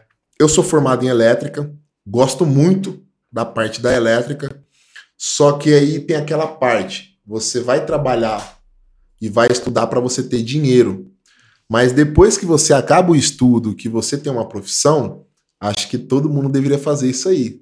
Você tem que fazer o que você ama. E jogar no meu colo esse amor pelo fisiculturismo. É. Então, meus projetos agora é o quê? Eu tinha projeto em competir, ontem, não tive condições por causa é, que é, veio. Eu gostaria de. Me desculpa de cortar, mas eu gostaria de você explicar um pouquinho para mim o que, que é esse negócio de vascularização. Uhum. Que você fala que foi por conta da vascularização, você teve que dar uma Sim, vamos lá. Tal. Como é que funciona isso, cara? É assim, ó. O ano passado, eu fiz uma temporada de como atleta ruim. Por que ruim? Para você se dedicar nesse esporte, você tem que ter muito tempo. Você tem que ter hum. tempo, você tem que ter financeiro, você tem que ter apoio. E o ano passado foi um ano de pandemia, Isso. aonde você conseguir uma ajuda e um apoio era muito difícil. Por quê? Tava todo mundo brigando para sair do fim do túnel, é. né? Uhum. Então, eu, su eu soube da minha circunstância total, né? E eu já tava com planos de casar, eu tava com planos assim de ser pai, tava com planos de ter assumir a minha vida como homem e sair da casa dos meus pais. O ano certo. passado eu tava com esse projeto já. É um ciclo, né? Sim. Eu ciclo. Aí eu peguei e falei assim: ó, se eu colocar a carroça na frente dos boi, os boi vai passar em cima de mim. Então eu segurei o máximo que eu pude o ano passado de focar no esporte e foquei muito na minha vida financeira. Mas de verdade, o ano passado assim, eu trabalhei coisa de todos os dias e eu tinha folga quando eu ia pra balada com os amigos. Minha folga era essa. E sabe o pior de tudo? Eu saía da balada, eu tinha que segurar na balada para não ficar, tipo assim, com ressaca no outro dia, porque eu tinha que trabalhar. Tinha que trampar. Né? Então eu fiz isso ano passado, então automaticamente eu não consegui fazer um campeonato bom em Santos. Uhum. Aí aconteceu o quê? Eu fui pro Santos, fiquei em terceiro lugar em Santos, mas eu vocês conseguiram entender um pouquinho da minha cabeça, vocês já viu que eu sou competitivo no extremo e gosto de evolução no extremo. Como eu fiquei em terceiro lugar, chorei muito. Eu mexeu, mexeu com você. Nossa, eu desci do palco, eu chorei, errada. chorei, peguei minha namorada e falei assim, ó, quer saber de uma coisa? Vamos embora. Ó, eu saí do campeonato, eu tava com um apartamento para mais três dias pós-campeonato. Eu fui embora no dia que acabou a competição. Vim embora pra cá. Vim. Falei, vamos embora pra casa, porque eu não mereço estar nesse lugar aqui, não. Você falou assim? Falei assim comigo. Fui duro comigo. Fui duro. Verdadeiramente duro. Falei, não mereço estar aqui, porque eu não consegui corresponder às expectativas de quem me segue, não consegui corresponder à expectativa da minha família e pra quem Caramba. torce comigo. Você então, jogou papo reto Joguei mesmo. em cima de mim. Falei, não mereço estar aqui, então vamos embora. Pegamos troféu, competi em duas categorias, né? Terceiro nas duas. Vamos embora para casa. Fomos, subi, cheguei aqui, falei, caramba, errei na finalização. No caminho, meu corpo tava 10 vezes melhor que tava no palco. 10 vezes. Errei mesmo. Então eu falei, ó, o ano que vem. Tem. Ah, nesse... Se você não, caramba, não demonstrar certinho, não, você nesse esporte perdendo, acontece assim. Você estando melhor que o outro. É, nesse esporte é assim, caramba, ó. que louco. A gente, a gente é tudo é química, química alimentar. Hum. Química alimentar e química corporal. Tem muitos atletas que na hora da competição não tá no seu 100% e o cara tá competindo. Quando Sim. acaba a competição, o cara come um lanche. O cara toma um pouquinho de água, o corpo do cara muda 100%. Você fala assim, que, é que acontece isso. Acontece. Que, que maluco, funciona cara. assim, ó. A gente depleda o corpo no extremo. Depleda? É? Depleda. Depleda de você depleda. colocar assim, você tira toda a água do corpo, você hum. tira todo o glicogênio da musculatura dias tira antes. toda a água do corpo? Toda. A água assim funciona assim, é uma coisa até doida que não sei se alguém já teve. Maluco de tudo. Ó, tá vendo isso aqui, ó? Isso? Essa água aqui, ela tem é. 510 ml. Sabe quantos litros que eu tomo de água uns 5, 6 dias antes da competição? Eu começo tomando 12 litros no dia. Porque no eu, dia da no, competição? Não, não, não. Cinco dias antes. Ah, cinco antes. O nosso corpo é uma caixa d'água com ladrão. Hum. Se você joga um pouquinho só de água por dia, o corpo reconhece o quê? Não está entrando água. Então é. eu vou segurar essa água que está no meu corpo. Uhum. Então você começa a ficar retido. Então a gente faz um processo de hiperidratação ah, para tirar toda, para expulsar a água do corpo. Então a gente começa normalmente. Isso não é padrão. Cada atleta tem o seu procedimento e cada corpo tem o seu procedimento. A gente estamos em quatro homens aqui, uma mulher. Uhum. Cada, cada corpo aqui vai responder de um jeito em forma de hiperidratação. O meu responde bem a 12 litros. Então eu começo tomando 12 litros depois eu baixo para 10, ah, aí talvez eu continuo com 10, aí baixo para 7, 8, até um dia antes da, da competição que eu zero. E aí eu zero água. Então, nessa parte de desidratação, que estou tirando toda a água do meu corpo, aconteceu o que comigo? Já respondendo essa sua pergunta. Hum. Como eu saí de Santos muito frustrado, eu fiz o quê? Nesse nosso esporte, quanto mais marretar, a gente fala marretar, quanto mais você marreta e explora do seu físico, ele vai respondendo melhor. Ele vai afinando mais a pele, Cara, a vascularização vai ficando mais nítida, a densidade, que é aquele aspecto de você estar tá duro, vai ficando melhor. Então eu fiz o quê? Quer saber de uma coisa? Antes de competir, aquilo que está engasgado na minha garganta, que é Santos, eu vou fazer mais duas competições. Porque na terceira eu vou estar no meu extremo, vou estar a minha melhor forma física. Melhor forma, é. Aí eu fiz o quê? Fui em Piracicaba competir. Piracicaba. Duas semanas depois, fui para Minas, competi em Minas. Nisso tudo, eu fiz os dois processos de desidratação, baixei carboidrato, fiquei no limite do meu corpo. Então aconteceu o quê? Mas antes dessas duas competições, eu já estava já há mais de três meses restrito. Caramba! Eu fiquei 67 dias sem comer um lanche, uma é, pizza. Doido. Fiquei 67 dias com água, arroz, vegetal, peixe ou frango. 67 dias. Só comendo isso. Mais nada. Só de pensar me deu fome. Caramba, é. cara. E sem contar assim, eu, Rapaz. normalmente, agora vocês assustam. Que dedicação que tem. Normalmente eu como um quilo e duzentas de arroz por dia. Fiquei três meses comendo coisa de 500, 600 gramas de arroz diário. Meu. Eu reduzi minha comida pela metade durante três meses. Então meu corpo, ele veio respondendo todo esse processo de forma positiva esteticamente e automaticamente alto rendimento e saúde é uma coisa que não anda junto. Isso é até futebol. Não. Você vai pegar um atleta de futebol, não é porque o cara tá correndo ali, o cara tá com a saúde em dia. Você tá brincando? É. Ali você pega cara que tá fazendo infiltração no joelho para aguentar Nossa, jogar. É é ali você pega cara que tá lesionado e não pode soltar na mídia e tá jogando. Porque alto rendimento. Ali, quando você fala de alto rendimento, ali não tem assim nada que você faz na margem da segurança. Tudo que você fizer é a margem para ser campeão. Então isso é em qualquer uhum. esporte. Você pega um lutador de UFC, pô, cês, acho que vocês já viram. Pô, tem gente no UFC que o cara fica zero comida no dia, o cara faz sauna, o cara faz manta, tudo para perder peso, para conseguir bater peso e lutar. Muitos chegam Caramba, a passar mal. Né? Muitos chegam a passar Chega mal. Até, por... Cancela a luta, porque não Cancela não porque né? não, não aguentou isso. Então, é. O fisiculturismo não é tão radical nesse extremo. Mas eu quis levar meu corpo ao extremo, porque a minha meta era desengasgar o que eu não fiz ano passado. Eu queria fazer esse ano. Então, aconteceu o quê?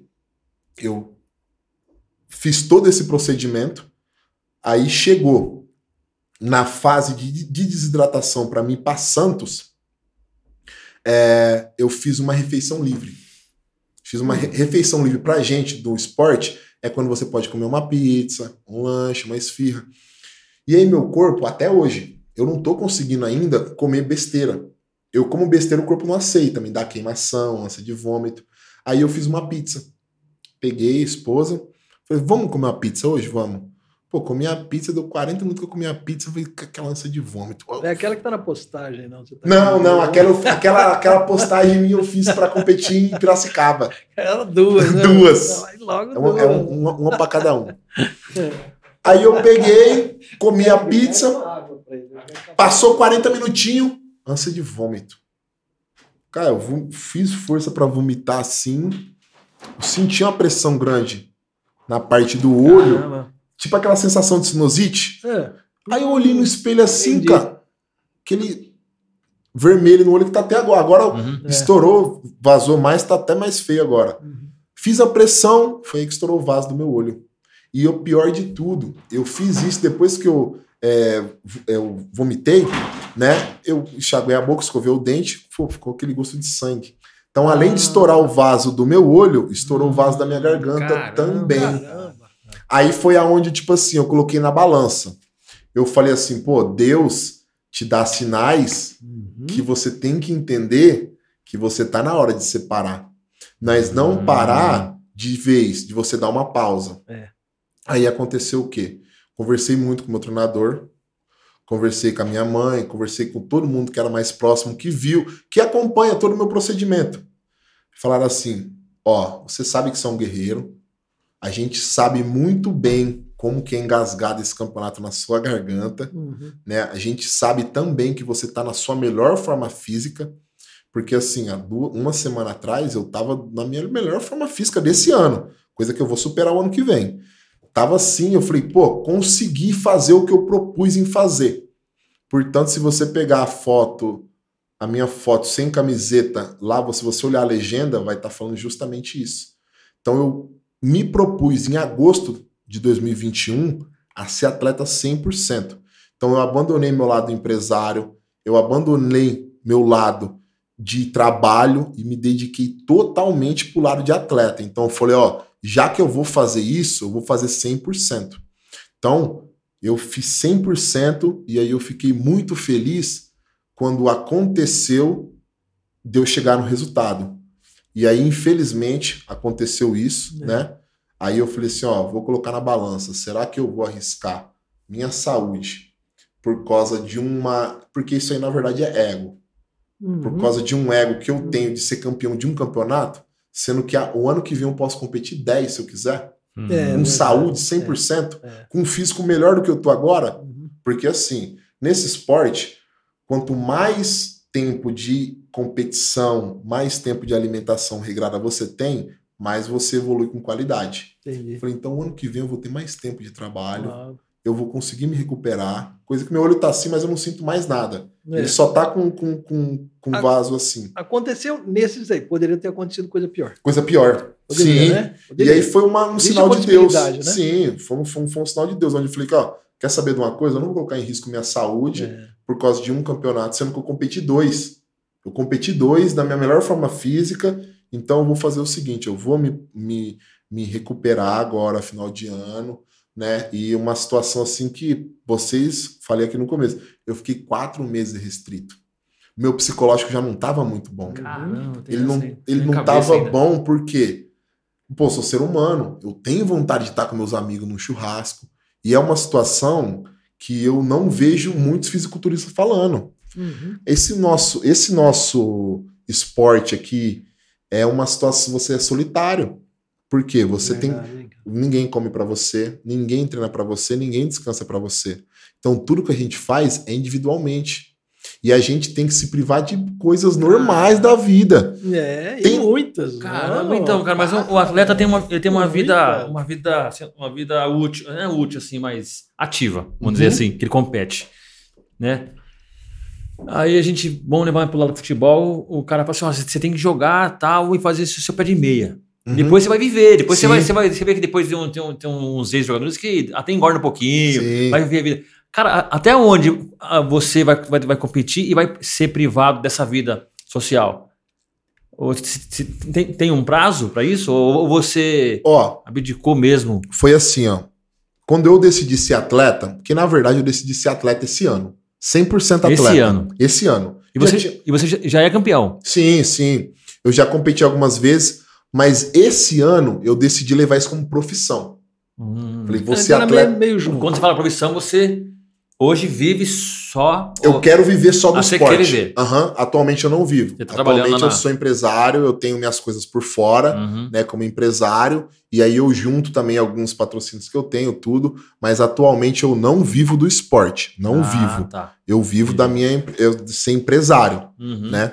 Então, aconteceu o quê? Esse ano eu falei assim, cara, eu tô pro jogo. Eu amo isso aqui de paixão. Eu aprendi a gostar disso.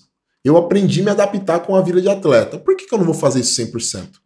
É isso aí. Entendeu? Aí eu fiz o quê? Respondendo a sua pergunta de tempo. Esse esporte aqui não é como outro esporte. Esse esporte você tem fases e fases. Você tem a fase que você tem que ganhar, que é a fase que eu entrei agora. Tem fase que você come muito para você conseguir ganhar massa muscular uhum. e depois tem a fase do pré-contest. Pré-contest é quando você fica pré-competição, né? É, então eu consigo conciliar isso por bastante tempo, por quê? Porque atualmente eu tenho uma equipe médica que toma conta de mim, eu tenho um treinador capacitado, com conhecimento muito grande no esporte, uhum. né? Eu tenho também é, uma parte de mim que vai para o esporte e outra que procura saúde.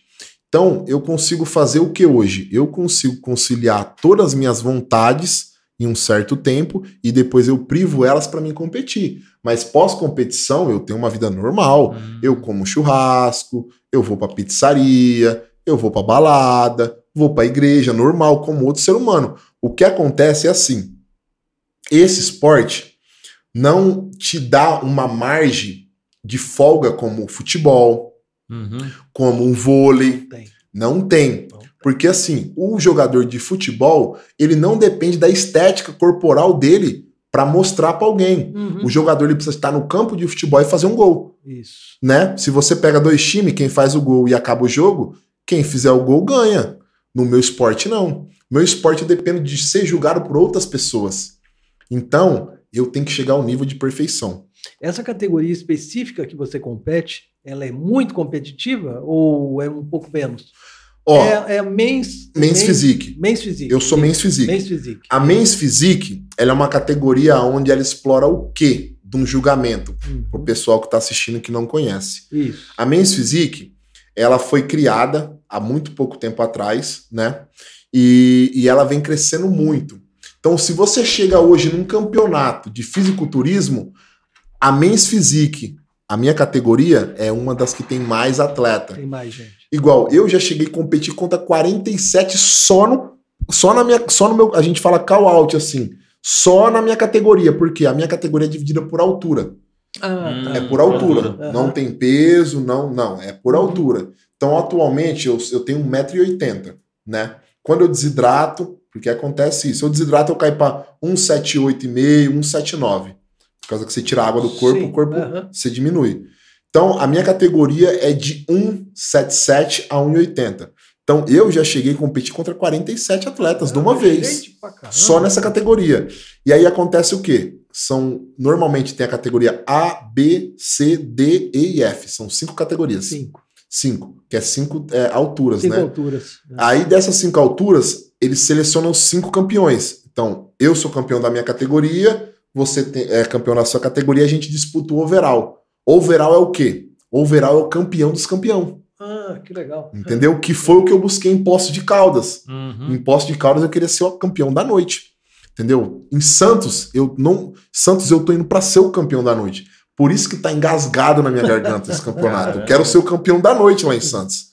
Né? E, e é uma coisa que, no ano de 2022, independente de como seja a minha trajetória, se eu vou me tornar, se eu vou atrás do Procard igual. Vai atrás do Procard, Aham. cara. É. Mesmo se eu ganhar o Procard, eu vou pra Santos ainda. Porque ver, isso aí é uma cara, coisa assim. Tá engasgado. Tá engasgado. É uma competição assim que. É a top da top Porque lá, cara. Com o Procard você já pode pensar mais alto. Né? Isso. Né? Mas vou em Santos. Aham. Uhum, mas eu tenho que ir em Santos porque eu não sei se você. Sabe aquela meta de vida? Isso. E é a minha meta de atleta de fisiculturismo é ganhar Santos. Santos é o campeonato é mesmo, mais longo sem ter interrupção. Santos, ele foi para, se eu não me engano, ele foi por já tem 67 ou 68 anos que ele acontece consecutivo. Ô, louco! É famosíssimo. Sim. Caramba. No meio é, é o maior famoso. campeonato do planeta, o de mai... tempo sem interrupção. No Brasil, cara? Não, do planeta. Caramba. Do planeta. Assim, sim, mas então, mas é, é do Brasil. É. Essa comissão é assim, é o, o louco, cara. Tá no Brasil. Portanto, se você entrar agora em Santos, eles postaram uma foto ali que tinha mais de 60 atletas em uma categoria em cima do palco. Por quê? É uma brincadeira que a gente faz entre nós atletas. Você pode ser o top do top. Se você não tiver o Mr. Santos na carreira, você não. Você tá brincando. Você não é nada. Você não é nada. Ah, tá explicado Você tá então. tá entendendo por ah, quê básico, né? que eu tenho que ir lá é. e fazer isso. Então é entendi, agora entendi. Então por isso que tá engasgado. Entendi. Né? E tipo assim, eu assisti a competição, né? Eu via a minha categoria. Caramba, então, cara. na minhas condições físicas que eu tava, eu ia para brigar. Entendeu? Eu ia para brigar, assistir a competição, pô. A gente tem noção de quem tá melhor, quem não tá. Apesar que eu vi pela internet, eu não tava pessoalmente. Uhum. Mas pelo que eu vi na internet, se eu tivesse condições de ir, vocês podem ter certeza que vai dar muito trabalho para as arbitragem. Ô, Patrick, cara. como que é feita essa. Os pontos, por exemplo. Você, são vários dias que você sobe no, não. No, no, no palco? É palco que vai falar? Palco, é palco, palco, Ou é um dia só, uma hora só que você apresentou, acabou? Aham. Vocês, ó, é muito doido isso aqui agora que eu vou falar e vocês não sei como vocês vão reagir. eu fiquei quatro meses nesse sofrimento todo para ficar cinco minutos para ser avaliado. É, pra O campeonato é cinco, né? Campeonato... A minha apresentação individual, ela não dura nem dois minutos. Eu subo, me apresento do jeito que eu treinei e depois eu começo a confrontar com outros atletas é aquele confronto que vai decidir. Eu não tenho. E a nota, ela é uma nota assim muito tensa de se entender, até para nós atletas. Por quê? Nem sempre o maior fisicamente, muscularmente vai ganhar. Nem sempre. E nem sempre o mais definido vai ganhar. Poxa. Então, eles procuram o que a arbitragem? Eles procuram uma simetria, um balanço. O cara tem que estar tá com volume muscular muito bom e tem que estar tá com condicionamento físico muito impecável. Condicionamento físico é estética de definição. Então você tem que estar tá grande e muito definido. E você não pode ser proporcional. Simetria. Ah, tem simetria. simetria você tem que ter o ombro. É escultura mesmo. Isso. Esculturado mesmo. Esculturado. Você tem que ser aquele bonequinho. Sabe aquele bonequinho Caraca, de, do troféu? Você tem que parecer ele. Então, Caramba. a gente não é julgado assim. Normalmente é avaliado todos os critérios: o seu cabelo, a sua tonalidade de tinta, o seu comportamento. Desculpa, tonalidade de tinta? Tudo isso. Porque se você. É uma coisa até engraçada. O pessoal tá no meu Insta aí. É. Quem quiser, eu até postei eu me pintando. Oh, ah, eu vi, lá. eu vi, vamos botar aí? Vi. Não, eu vi, eu vi, eu vi. Vamos botar a foto é, Pode até colocar aí eu me Vamos pintando, porque a gente, eu ó. Eu achava que aquilo era um tipo de um bronzeador, mas não, não, é, não é tinta. É tinta mesmo, mesmo tinta. tinta. E outra, ah. depende da marca de tinta, ela demora. A marca que eu usei, eu não vou citar que eles não estão é. patrocinando. Hum. É. mas fica a dica. Já fica a dica, fica se quiser eu tô aí. A marca que eu usei, pô, ela ainda tem vestígio de tinta aqui na minha pele ainda. Eu não sabe. Tem vestígio, ficou 15 mesmo. dias. Agora tem umas marcas, não. Você tacou a tinta, usou, tomou banho, uns dois, três banhos, ela já sai 100%. Que foi a que eu usei em Piracicaba. Piracicaba eu usei outra tinta, dois dias depois eu tava sem tinta nenhuma no corpo. Mas essa marca que eu usei, ela gruda, cola. E é interessante a tinta porque ela ajuda a, vamos dizer assim, na apresentação. Ela te ajuda na apresentação. Ela define mais bacaninha, fica mais brilhante. Isso, isso é, funciona é, assim, isso. ó. Você tem uma tonalidade de pele. Isso cada tipo de luz ah. vai te trazer um aspecto para quem te vê diferenciado. Então, como a luz lá é, são refletores, o refletor quando taca na sua pele, é, você fica quase transparente se você não tem tinta. Então a gente Ai, usa a tinta para mostrar a muscularidade. Porque se você sobe sem tinta, some suas veias, some sua definição, porque a luz é muito forte. Ah. em cima de você. Entendi, então tem que ter entendi. a tinta. Tem que ter a tinta para mostrar tudo que você tem de melhor, entendeu? Então, assim, então todo mundo usa tinta. Todo mundo, todos os atletas. Ninguém vai, tipo assim, vai riscar e subir sem a tinta. Não, não, não, tem como. Não tem como. Portanto, é uma situação até engraçada. Você pode estar tá com um físico impecável, você pode ser o melhor físico que está no palco. Se você não tiver com uma tinta compatível com a sua tonalidade de pele e você ficar claro, você não consegue mostrar isso. Já teve casos, já teve casos de atleta estar tá com o melhor físico do campeonato e não ganhar porque a tinta não foi com a tonalidade o suficiente para mostrar aquela qualidade de físico que ele é, apresentou. Não dá aquela profundidade. Não dá a profundidade é, de corte. E, e, isso é você mesmo em si. Então é uma pessoa que, tem, que, que é, é especialista nisso. Vai lá, pinta, pinta, pinta certinho, Ó, dá, valoriza um, um bíceps, não sei, o braço, o peito. Eu, particularmente, para mim, a pessoa que eu gosto que me pinta é minha esposa. Por quê? Mas tem que conhecer, tem que saber. Aham. Uhum. E... No Instagram é, é, é, a sua esposa. Aham. Uhum. É. Não, no Instagram que eu postei é uma. É uma eu contratei uma empresa ah, de tinta. Ah, tá. Então ela me pintou com compressor, mas Isso. o jeito que eu gosto de me pintar é com uma esponjinha. Então ela vai. É como se fosse isso aqui, ó. Tem um spray, tem um tanto de tinta, ela vai espirrando a tinta em mim e ela vai passando hum. a tinta para chegar na, to, na tonalidade. Entendeu? É o jeito que eu mais gosto. Eu acho que é. Que top. Caraca, mano. Deixa eu ver, deixa eu ver, deixa eu ver. Tá para baixo um pouquinho ainda. Aqui, ó, essa foto aqui, ó. Se ele clicar nessa foto, esse, isso, clica nessa foto aqui, Não, ó. outra, outra. Essa daqui, ó. Isso. Uhum. Esse era o fisco que eu tava, tinha que só que lapidar ele para Santos. Ó para vocês verem como que ele tá. A vascularização, pele. Vascularização, né? É, as veias tá bem, bem, bem. Então, esse era o físico que eu só tinha que tirar água e carbar. Carbar o quê? Como a gente fica muito tempo sem comer, né? A gente é, deixa o músculo sem glicogênio dentro. Então a gente zera todo o glicogênio da musculatura, por quê? Para a musculatura ficar receptiva ao alimento que entrar. Então, normalmente a gente entra com muito carboidrato para encher o físico. Para encher. Aí, do jeito que vocês estão vendo aí, eu não tava na minha melhor forma física. Não tava? Não. Aí faltava tirar água ah, ainda. É doido, e faltava colocar bastante carboidrato nisso aí. Não fala isso, não. Sério? Não. Vai de humilhar, pô. Vai de humilhar.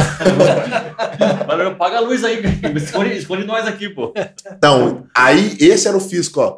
Ó, essa daí eu coloquei. Essa seria a apresentação que eu entraria em Santos. Uhum. Que é a, minha, a nova rotina de pose. Essa apresentação. Uhum. Aí eu fiz uma, uma mesclinha da velha com a nova. Aí depois que passar aí, acho que vai. Aí, ó. Essa ah, foi a apresentação. Esse daí tá com tinta. É isso, com tinta, a diferença que dá, ó. Ah, totalmente. É que aí tá um pouquinho longe, você não consegue ver tanta definição. Mas você tá vendo que eu já tô mais escuro que aquele outro competidor sim, lá? Sim, sim. Então isso já destaca mais a minha. Ah. O coitado vai perder o fôlego lá, rapaz. Segurando aí. Rapaz. Ô, Patrick, e essas é pose, né? Pose. Elas, elas são padrão ou elas são personalizadas? Você... Não. Isso aí é a característica de cada atleta. Cada atleta. Cada atleta. Tem atleta, igual, eu tenho uma facilidade muito grande com pose. Hum. Porque meu corpo é leve. Leve em qual questão? Eu, é uma coisa assim que eu também nunca falei para ninguém. Por que, que eu poso tão bem? Cara, eu fui da minha. dos meus 12 aos meus 23 anos, eu não escutei funk. Eu não escutei sertanejo, eu era viciado em hip hop. viciado, 50 Cent, Akon. Então, essa tradição do hip hop, hoje em dia, me ajudou muito. E você põe o som também, não põe som? Você pede som ou não? É não, na minha categoria a gente não pede ah, música. Sem, ah, sem, sem, música. Mas tem com música também, não tem? Tem, ah, tem. Essa, a, a, categoria que escolhe a música é Class Physique ou Bodybuilder, que é uma apresentação mais longa. Ah, é o pessoal que compete de tá. sunga ou de tanga. Sunga é o Class Physique, tanga é o Bodybuilder. Ah, entendi, entendi. Essa daí é uma atualização que eu fiz na semana pós-campeonato do, do, do, do Posto de Caldas. Isso aí, ó. Pós-campeonato. É, isso aí foi o rebote. Então, a, gente, fala rebote. Aí já tá preparado. Não, aí eu comecei a preparar falta o físico um para Santos. Ainda falta um pouco. Ah, aham. Falta um pouco ainda? Aí eu, aí eu comecei a encher. Que questão de encher? Aí eu comecei a colocar mais carboidrato para colocar mais volume muscular. para chegar maior, mais seco em Santos. Caramba. Foi nessa fase aí, ó. Mas voltando ao assunto, em questão de pose, cada um tem sua rotina. E isso é muito é, contado em termos de critério ponto. da arbitragem, ponto. Então, normalmente, se você não consegue mostrar o que você tem de melhor, sua nota vai ser baixa. Então, se você consegue mostrar, por quê? O nosso esporte é uma ilusão.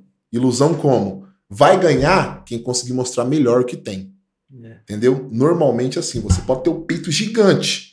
Se você chega no palco e fecha o peito, você não conseguiu mostrar ele aberto. Uhum. Se você tem uma cintura fina, se você não posa mostrando que a cintura é fina, você não tem a cintura fina. Então você tem que causar aquela ilusão no hum, árbitro para você entendi, trazer entendi, a melhor entendi. apresentação possível. Ele falar assim: ó, esse é meu campeão.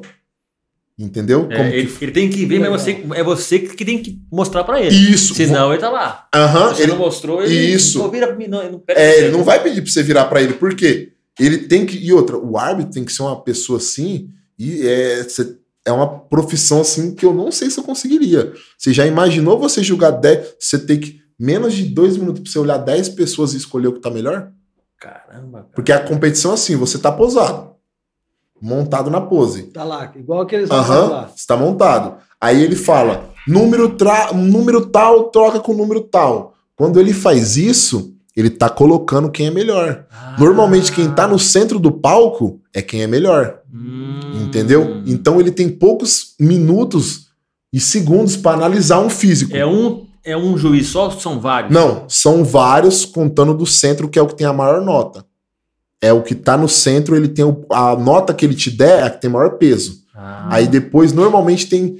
Chega a ter campeonato que tem até 10, Mas 10, todos, 9. Todos vão no mesmo. No mes, na mesma, vamos dizer assim, mesmo categoria? Ou, ou, cada um. Ah, você olha o braço, o outro olha o Não. Não, é um conjunto. Ali é um assim, conjunto. é igual dança dos famosos.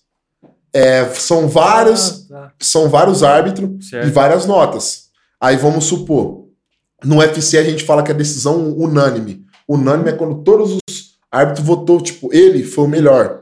Então, no fisiculturismo, não. No fisiculturismo vai contar sua nota, vamos supor. Você me deu tal nota, e ele me deu tal nota, ele me deu tal nota. Então, eles conversam entre eles ali muito rápido e eles fazem a somatória de todos os pontos que cada um atleta teve, porque assim, na nossa competição, não é quem pontua mais, é quem erra menos. É quem erra Poxa, menos. Quem erra menos. Entendeu? Então, normalmente, quem ganha uma competição de fisiculturismo é quem errou menos. Quem errou menos no carb up, quem errou menos na apresentação, quem conseguiu mostrar melhor o físico. Entendi. Então é uma somatória de várias notas que vai somar para uma nota só. Legal. Entendeu? Aí normalmente quando acaba a competição eles soltam é, a nota né? Eles é, você, você tem acesso, não são todos os atletas que pedem. Você tem acesso para saber qual a, a, pontuação que você teve, qual a colocação que você teve. Aí lá você consegue ver, pô, eu fui campeão com tantos pontos. O último colocado teve tantos pontos. Então é mais ou menos assim que funciona, entendeu? Uhum. Uma competição. Mas sobre a tinta é, é mais ou menos isso. Você tem que acertar a tonalidade certa. E outra, é uma tática que a gente costuma usar, né? Eu e minha esposa. A gente normalmente chega na pesagem um dia antes, porque a gente se pesa e tira a nossa medida, uhum. para saber qual categoria a gente vai entrar. A gente chega e olha a luz do palco. A gente se fala. eu e a esposa. Você também compete? Não, é que ela. Ela é a Não, pessoa. porque também tem de, de mulher. Tem, também, né? tem, tem, tem. Eu falo eu e ela porque normalmente ela tá comigo onde eu Sim. vou levo, aonde eu vou levo. E sem e assim é uma coisa muito engraçada que ninguém também sabe disso. Vocês sabiam que quem a minha a pessoa mais crítica na minha vida como atleta é minha esposa? Se eu quero comer uma pizza, ó, Patrick, hoje não é dia. Hum. Quando eu quero posar, quando eu quero fazer uma rotina nova de pose, quem fala se a pose ficou boa ou não é ela. Ah, legal, Por favor, Patrick. Não, não dá, Patrick. Parceria, você, pô. Você quer essas é, costas desse tamanho, você não tá abrindo as costas. Abre essas costas. Então. Ela se... conhece o esporte uh -huh, também. Ela, come... ela aprendeu a conhecer o esporte por mim. Caramba, Entendeu? Cara. Ela começou. Agora que ela começou perfeita. a fazer dieta, né? Ela tá entrando no mundo de pouco em pouco. Eu tô colocando. É. Não é uma coisa que ela gosta. Assim, pra vida dela. Porque o sofrimento é grande. Ah. Tem que Mas ser já assim. pensou? Ah, né, já pensou? Coisa... Leva cabeça? A gente tá fazendo um, uns bate-papo diário é. pra ver se ela é. consegue acompanhar. Poxa, legal. Então, mas aí no caso é ela. Legal. Então ela pega e a gente chega lá no dia do evento na pesagem, pra gente saber qual, qual categoria vai entrar. Aí eu falo pra ela, falo, pô, Ju, ó, a luz do palco é branca. Então a gente tem que entrar um pouquinho menos escuro. Pô, a luz é amarelada, dá pra gente entrar muito escuro. Ah, então a gente ah, acerta entendi. a tonalidade Poxa, eu e ela, entendeu? Mas é uma coisa que não aconteceu nesse campeonato de posses. Por quê? Quem me pintou não foi ela. Ah. Então quem decidiu a minha tonalidade foi eu ah. e a mulher que me pintou no dia. Aí a... sem conhecer o contexto, pode dizer assim, não? Não, eu peguei meu, meu técnico no dia e falei, ó, oh, ele chama Ebinho, Ebinho, tamo junto. Ele chegou em mim e falou assim, Patrick, a luz do palco, ela não é boa. Então a gente não pode colocar muita tinta porque senão você vai ficar muito escuro e vai ficar fora do padrão deles. Hum. Então, conversa com ela aí, pra ela não deixar nem você muito escuro nem muito claro. Portanto, a minha tinta Tem que ser... Pra mim, se eu, eu vou postar ainda, na minha opinião, não, não tô me achando, jamais. Na minha opinião, a tinta mais bonita do campeonato era a minha. Mais bonita. Portanto, tipo assim, coisas que eu desci do palco, antes de subir no palco, depois que eu desci, teve atleta que veio em mim e falou assim: quem te pintou? Poxa. Eu também pintei aqui no evento, aqui não fiquei com essa tonalidade sua. Caramba, que top, hein, meu? Mas é Entendeu? a escolha sua. Sim, da, não. Da, da eu, cor, de, do conjunto de vocês, por exemplo. eu fiz uma pressão técnico. tão fodida na cabeça da mulher, eu e ela. falei, moça, é a primeira vez que estão me pintando sem ser minha esposa. Olha, eu vou te tratar igual minha esposa, você deixa? Não, como assim?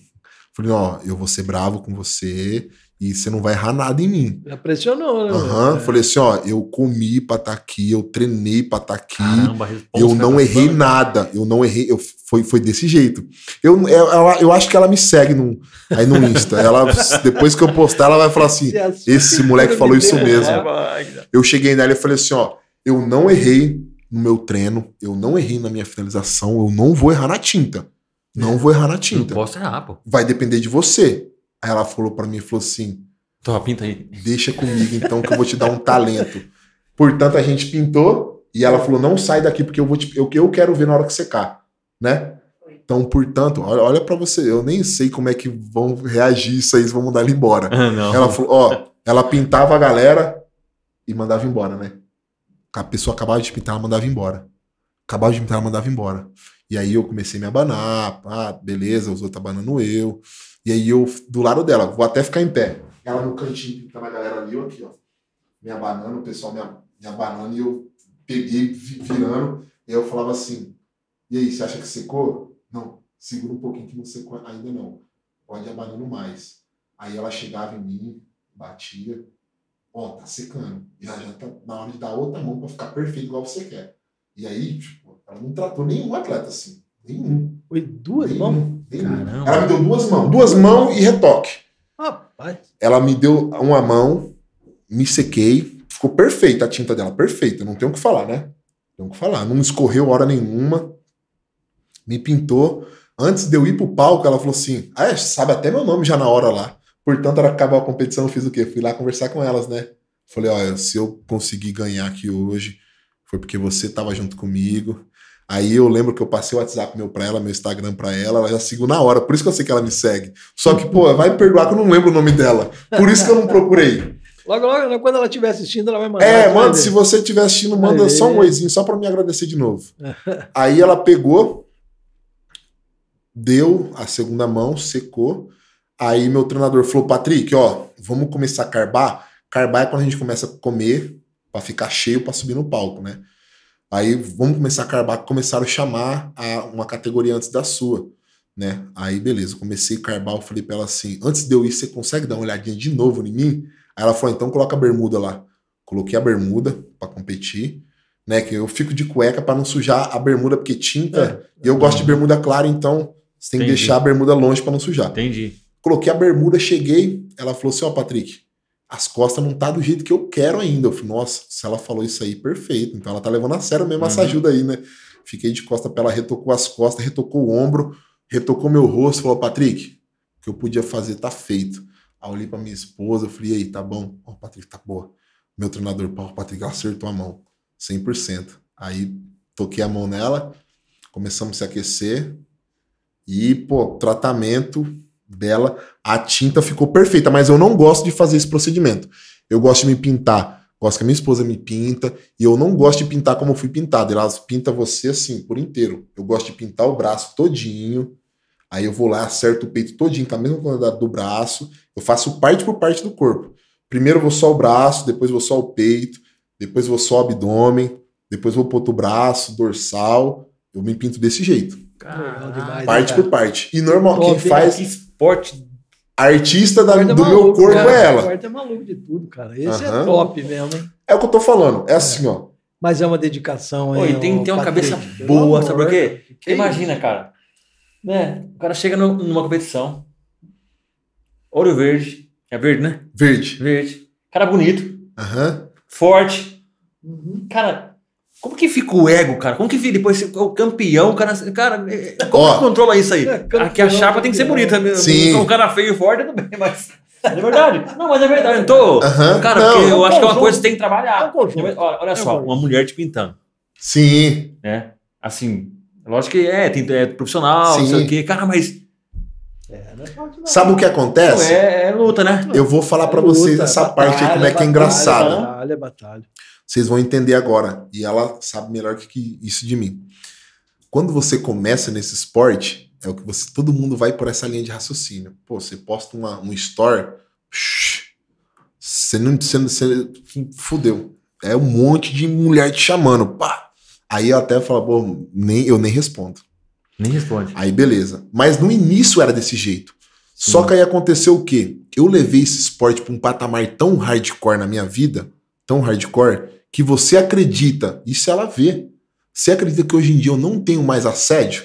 Sé- não, aparece um outro ali, É. aparece. Mas você acredita que hoje em dia, tipo, mulher da minha idade, bonita, ela me chama na rede social pra falar assim: Puta que pariu, você acredita que você me motiva sem eu te conhecer?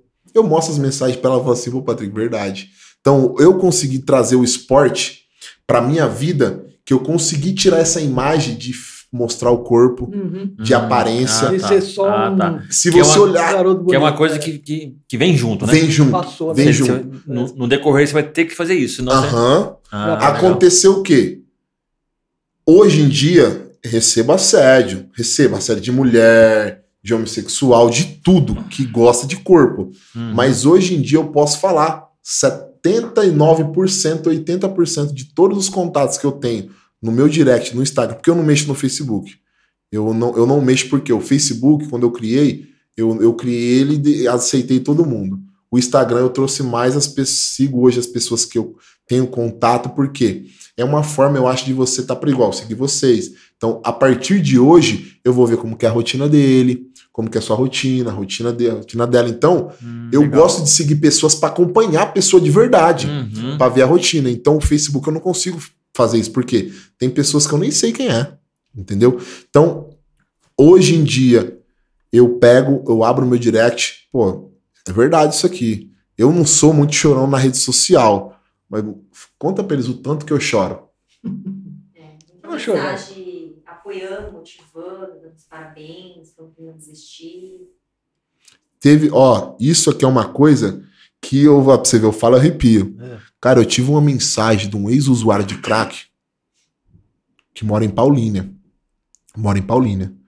O cara falou assim: Patrick, não te conheço, nunca te vi na minha vida. Você acredita que você me motivou a não usar mais droga só pelas suas postagens? Poxa, que legal, cara. Você tem noção que eu tava com 107 quilos em julho e eu, atualmente, eu tô com 92, 93. Eu tive uma. um- eu meio que. Ah, se você olhar as postagens, você vai ver. Eu consegui mudar o físico em quatro meses, absurdamente assim que. Tem, tem foto lá? Tenho, vixe, eu tenho foto aí, de gordo, gordo. Deixa eu ver se tem alguma coisa. Gordo, gordo. Nós não vamos perceber. É, não fala assim gordo, gordo, não. Que... Hoje eu vim até de camisa, de camisa mais, mais, mais, mais. Mas Falei pra ele que eu vim mais, mais larga, porque na hora de tirar foto aparece os músculos, sabe? deixa eu ver. Pode ir lá embaixo, pode ir lá embaixo. Ai, meu Deus. Poxa vida, não é? Então, rapaz, não é. O Rafa Couto, você conhece ele? Qual o Rafa Coach? O Rafael. Rafael, Rafael, que é Preparador físico. trainer. Conheço, Ele pô. veio aqui. Rafael? É, o O Rafa. apelido é é Dogão. É, um ele que mesmo. mora no João Aranha, no- ali no São Zé. Eu acho. Caramba, será que é esse? Ele é irmão É que eu vi que ele curtiu. ele- Conheço, Irmão pô. do Alex, é, Isso. vereador. Conheço, conheço, conheço. Ele teve Ó, aqui já com a gente. Sobe, sobe um pouquinho mais, sobe.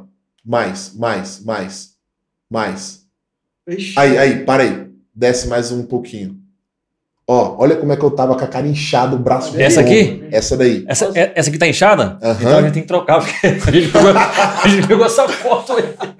Ó, essa Pô, daí, cara, ó. nada a ver, meu. Não Se serve você- pra juiz, né? Não serve pra juiz. Ó, juiz, você tá Se fora. você olhar eu aí, esse aqui eu fiz um ensaio para ajudar um amigo meu que ele é, que ele é fotógrafo.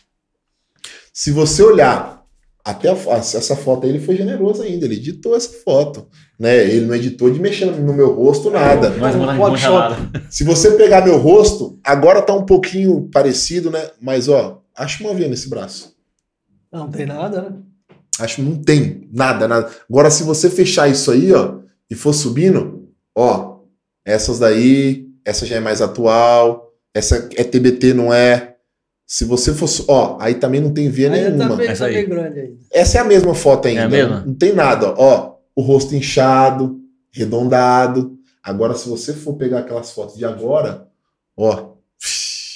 Então não é, difer- pega essa foto de agora. né? Ó a diferença disso aí pra pra você ver. Que eu consegui. Tra... Isso aí eu coloquei. Eu consegui colocar secando 6 kg de massa magra. Em fase de cut. Coloquei 6 kg de massa magra. Então foi uma mudança absurda. E uma mudança que eu postei tudo que eu tava fazendo. Então eu postei churrasco em família. Pessoal comendo pizza na minha frente. Foi aniversário dela, recentemente. E aí a gente é muito fã de pizza. Não só eu, não só ela, como as duas. Meu pai e minha mãe, pai e a mãe dela, todo mundo é muito fã de pizza. Eles fizeram um rodízio dentro da minha casa. Nossa. Tem noção que quer ter mais de 20 opções de sabor de pizza para você escolher? E eles estavam comendo pizza e eu tava comendo arroz e, e frango. Caramba. não tinha cara. nenhum feijão pra pôr no. Nossa. Assim, ah, vou dar aquela amolecidinha no arroz, Ah, né? Os caras sacanearam de verdade. hein? Água, arroz e frango. Que isso? Aí os familiares dela e meus familiares olhavam e falavam assim: Cara, você virou um animal, né? Só um animal pra conseguir fazer isso e segurar. Aí você sabe o que é aquela situação é, de você falar assim: Pô, sou ser humano, não vou ficar olhando muito. E eu não tô mentindo. Eu fui, comi, dei uma atenção pra todo mundo e eu, fui, e eu fiz o quê? Fui lá pra dentro de casa. Fiquei assistindo televisão, o pessoal lá no quintal comendo pizza. Porque é, pediram um monte de pizza monte, monte, monte, mas comeram a pizza porque a gente tem uma área bacana de lazer no fundo da nossa casa. Então eu falei, cara, não consigo nem sentir o cheiro de pizza. A comida que eu mais gosto é pizza. Puxa vida, hein? Mais gosto é pizza. Então eu postava isso. Porque assim, hoje em dia você tem a obrigação de você provar as coisas para as pessoas. Sim. Tipo, vamos, vou, vou te dar um exemplo. Para mim hoje, o Neymar é um cara que é fora do comum, mas a mídia massacra ele de uma certa forma. Vou colocar aqui uma questão que vocês vão entender onde eu quero chegar. Quantos anos que você tem? Eu? 44. 44 anos. Você já imaginou você com 27 anos podendo comprar o que você quiser no planeta? Sim. pegar a mulher que você quiser. Você tem cartão verde, sinal verde em qualquer lugar do planeta, numa balada, num restaurante, na casa de uma pessoa. Você já imaginou você ser o Neymar e você não poder usufruir Então, disso? que loucura, hein, cara? Você tá entendendo? Então, hoje em dia você precisa provar para as pessoas tudo.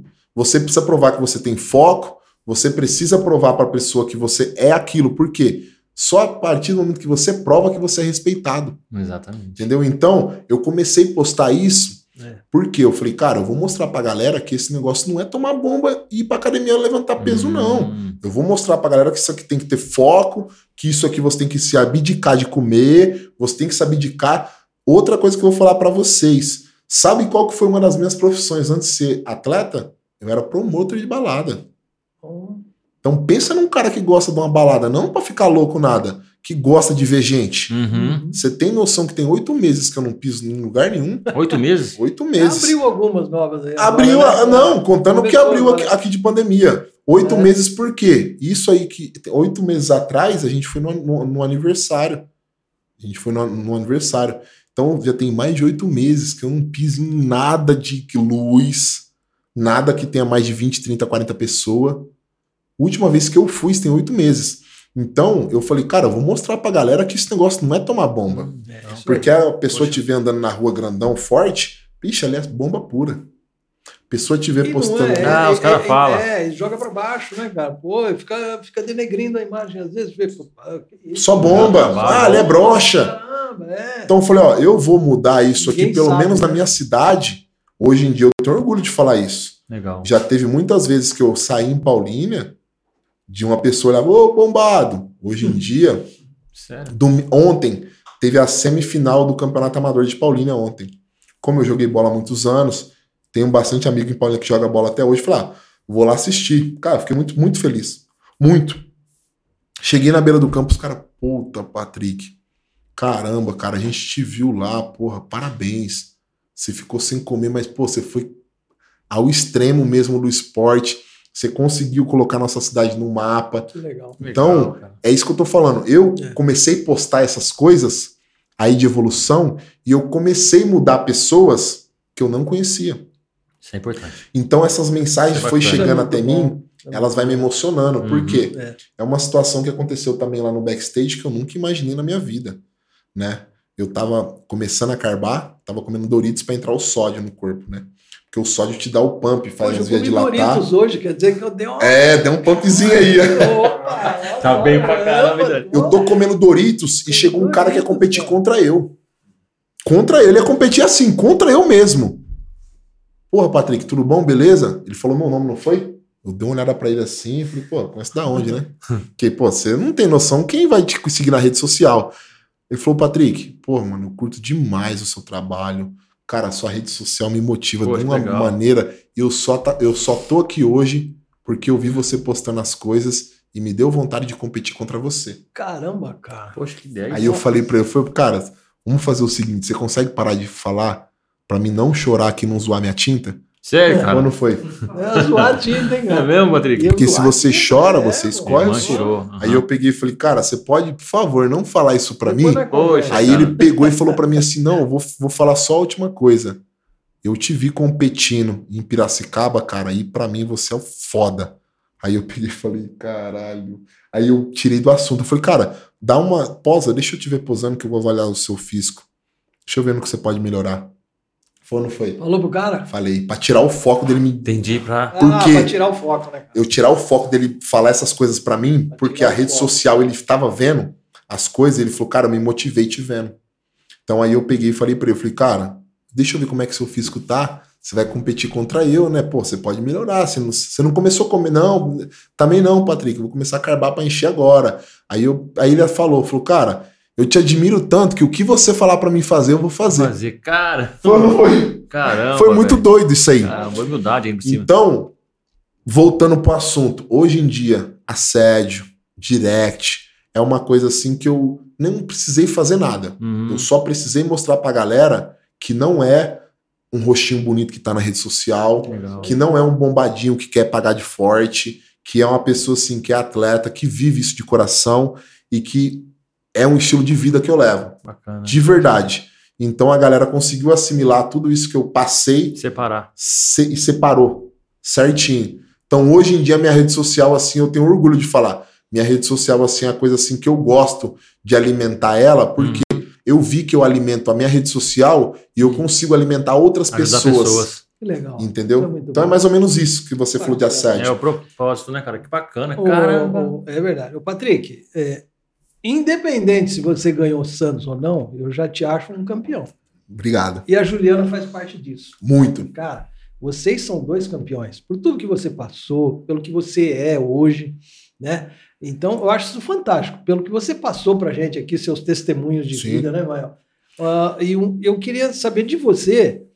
É, é claro que você já falou que vou pro mundo, vou voar. Aham. Vai voar mesmo. E eu tenho certeza que vai voar, vai voar longe. Tem alguma pessoa hoje em dia que é sua referência ou não de, de, no fisiculturismo? Sim. Alguém Ó. assim que você fala, pô, esse cara chegou naquele ponto que eu um dia vou chegar. Eu vou te falar agora aqui, eu vou segurar a minha emoção. É. A minha, ma- a a tinta, hein? minha maior, a minha maior motivação é minha família. Poxa. Eu vou contar bacana. um pouquinho. Uhum. rápido. Ninguém também sabe disso. Tudo, é. tudo que eu tô falando para vocês aqui, Cara, vocês legal. são as primeiras pessoas a saber disso. Valores, é um privilégio. Né? É um privilégio. Família Eu tive um avô que o pai dele trouxe olaria pro Brasil. Quando você me chamou de olho verde, a minha mãe é italiana. Meu avô é italiano. Né? Então, eu venho de uma geração que tem muito dinheiro. E sabe o que aconteceu? Meu pai é negro. Meu pai é negro. E você sabia que a Itália é um dos países mais racistas do planeta? É a Itália? É mesmo, cara. Então, meu pai, minha mãe conheceu meu pai, minha mãe conheceu meu pai, meu pai sendo quase escravo do meu avô. E minha mãe se apaixonou pelo meu pai. Meu pai e minha mãe saiu uma vez só e minha mãe engravidou. Caramba, de mim. Cara. Sabe o que que meu avô fez? Simplesmente falou, ó, esse menino não vai ser criado por esse cara. Meu pai e minha mãe fugiu de Alfenas e a gente veio para uma favela chamada Parkster, que hoje em dia não é tão perigosa em Cosmópolis. Parkster? Parkster. Eu morei ah, eu num barraco de tábua, com meu avô sendo podre de rico. Eu tive que andar com a minha tia mais de 10 km por dia para buscar pão que os outros davam para comer. Entendeu? Então, independente da situação que eu esteja, tudo que me motiva é a minha família. Meu pai, ele vendia limão no semáforo para ganhar 25 reais por dia. Meu pai saía de Cosmópolis, ia andando até a pista, pegava carona e ia para Campinas vender limão no semáforo. Qual é o nome dele? Ademir. Ademir. E agora vocês querem saber como que meu pai pegava esse limão? Meu pai não comprava o limão. Meu pai era um pomar roubava de um pomar o limão, comprava o saquinho do limão e ia vender no semáforo para ganhar dinheiro.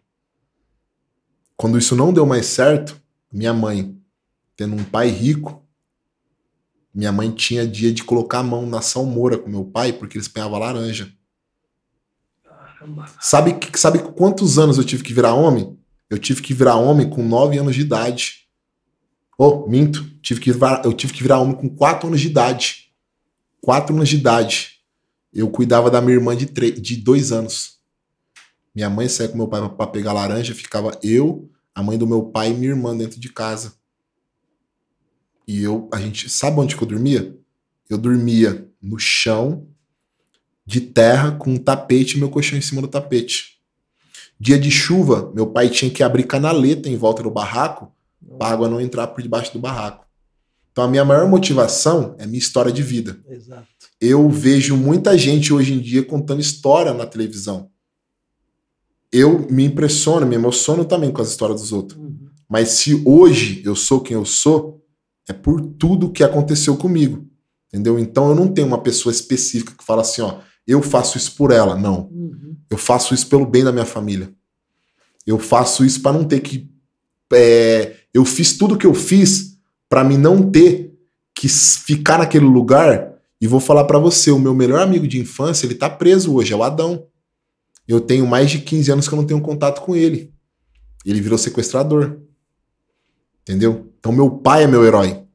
Meu pai, ele, ele, ele, ele, ele vendeu limão, ele foi pra refinaria, por quê? Ele pegou e falou, cara, não posso criar esse moleque aqui não. Uhum. Ele vai virar bandido. Você tem noção que eu, com 5 anos de idade, o moleque tomou minha pipa. Eu dei uma telhada no pé do moleque. Caramba. Deu 19 pontos no pé dele, que quase arranquei o pé do moleque. Caramba. Com 5 anos de idade. 5 anos. Com 5 anos de idade, eu tomei uma atitude dessa. Imagina eu com 27 anos sendo criado naquele lugar que eu tava fazendo hoje. É. Meu Deus. Então a minha maior motivação hoje é fazer isso. A minha maior motivação hoje é trabalhar. A minha, fico arrepiado, segurando a emoção de verdade minha maior motivação hoje é olhar para onde eu tô e da onde eu saí. E eu fico feliz porque no dinheiro não me compra. Palavra bonita não me compra. Sabe o que me compra? Coração. Legal. É você olhar para mim e falar para mim assim, Patrick, você tá com essa garrafa de água aqui na mão aqui, cara, que garrafa bonita, ganhou ela trabalhando, parabéns. Isso me compra. Agora uma pessoa me chamar de, ô oh, Patrick, tu é bonito. Ô oh, Patrick, tu é aquilo. Cara, Antes de ser isso aqui, eu era um faveladinho catarrento, queimado de sol. Entendeu? Então, o que me motiva hoje é isso aí. Bacana, né? Eu, mas se eu for falar para você, tenho várias pessoas no esporte hoje que eu admiro, ah, mas não, eles não me motivam. Não como. Não como, como assim. É não, como não, não que fale assim, eu quero ser esse cara. Não, não, eu quero ser eu, eu quero ser eu e eu quero contar isso aqui que eu tô contando para vocês hum, hoje para mais pessoas. A gente vai atingir um público com, vamos, essa, com essa, Mas eu, eu quero. Pra, por quê? Eu acho que a salvação do nosso planeta é a comoção. O que, que é comoção?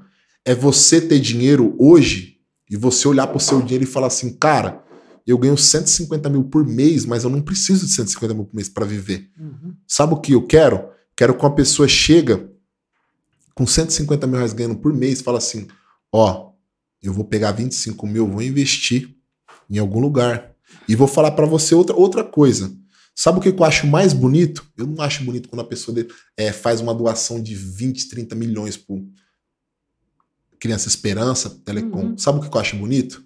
É quando um vizinho tira um saco de arroz da casa dele e dá pro vizinho do lado que tá precisando. Essa é a melhor doação. É sabe por quê? É você sabe onde está indo o seu dinheiro. Exatamente. Você sabe onde está indo a sua ajuda. Pega você hoje. Exatamente. Depois joga 100 milhões na conta do, lá do Telecom e pede explicação para eles aonde está indo o dinheiro. Sem chance. Você está é. entendendo onde quero chegar? Claro. Então, o que me motiva hoje em dia é isso. É você contar uma história e falar assim, caralho, aquele moleque. Não. Aquele moleque lá, ele fala uma coisa para mim, é aonde eu quero pregar isso aí. Eu quero fazer isso aí. Entendeu? É isso que eu gosto, que eu quero que as pessoas sintam. Porque assim, ó, é uma coisa que a gente faz muito, muito, muito. Vem muita ONG atrás de mim, é. faz isso, faz aquilo. Cara, mas sabe o que, que eu sinto orgulho? Eu sinto orgulho de ajudar aquela pessoa que eu sei onde vai a ajuda. Uhum. Sabe, de você falar assim, uma, uma coisa que minha família nós fazemos todo ano e vamos fazer esse ano. A gente faz a arrecadação de brinquedos em Paulínia mesmo e a gente sai distribuindo nos bairros mais carentes. A gente distribui no Morro Alto, a gente distribui no Amélia, a gente distribui no Novo que é o que fica atrás ali do ginásio ali, o, ah, o Vida, Vida, Nova. Nova. Vida Nova. Entendeu? O ano, o ano retrasado, a gente foi, o ano passado a gente foi, no Dia das Crianças, levar bala, bala lá no Vida Nova, né? Então, é isso que eu acho bacana.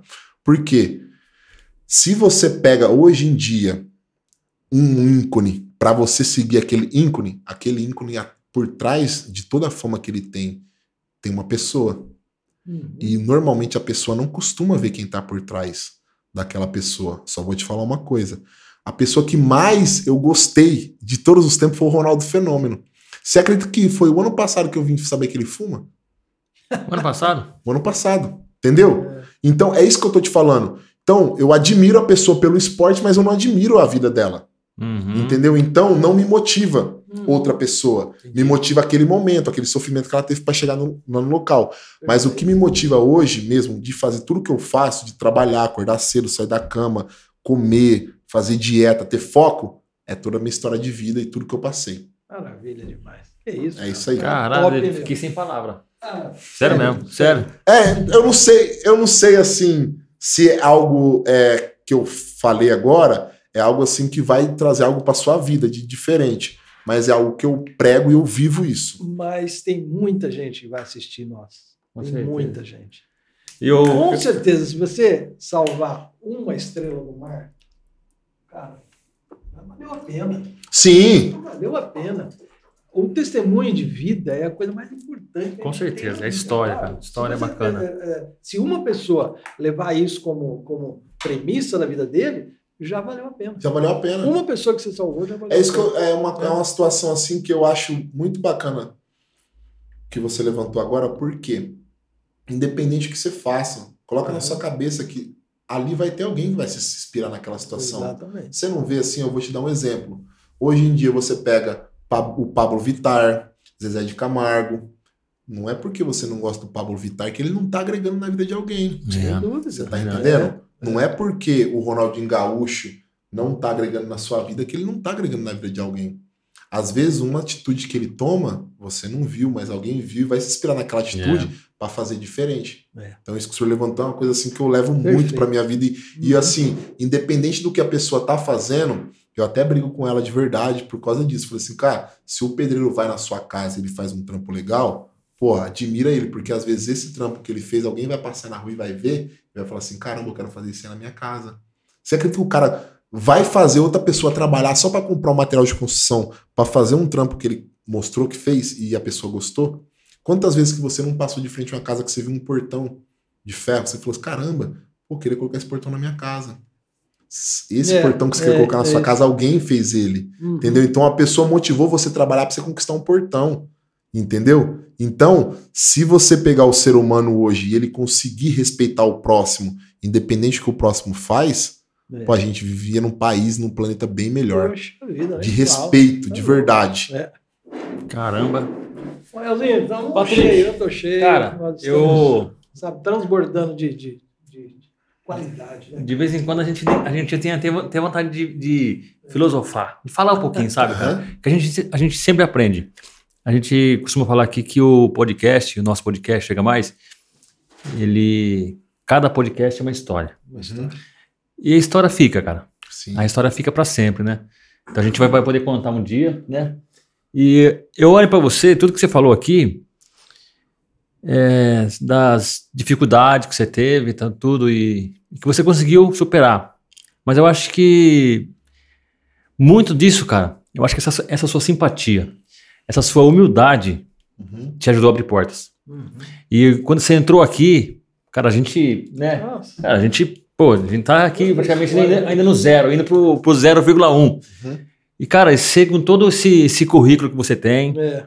com todo, é, eu vou dizer essa palavra, não gosto de usar, mas assim, status, mas você é um cara que chegou aqui e se se tomou forma no ambiente Derramou. e se fez igual. Você não fez acima e nem abaixo.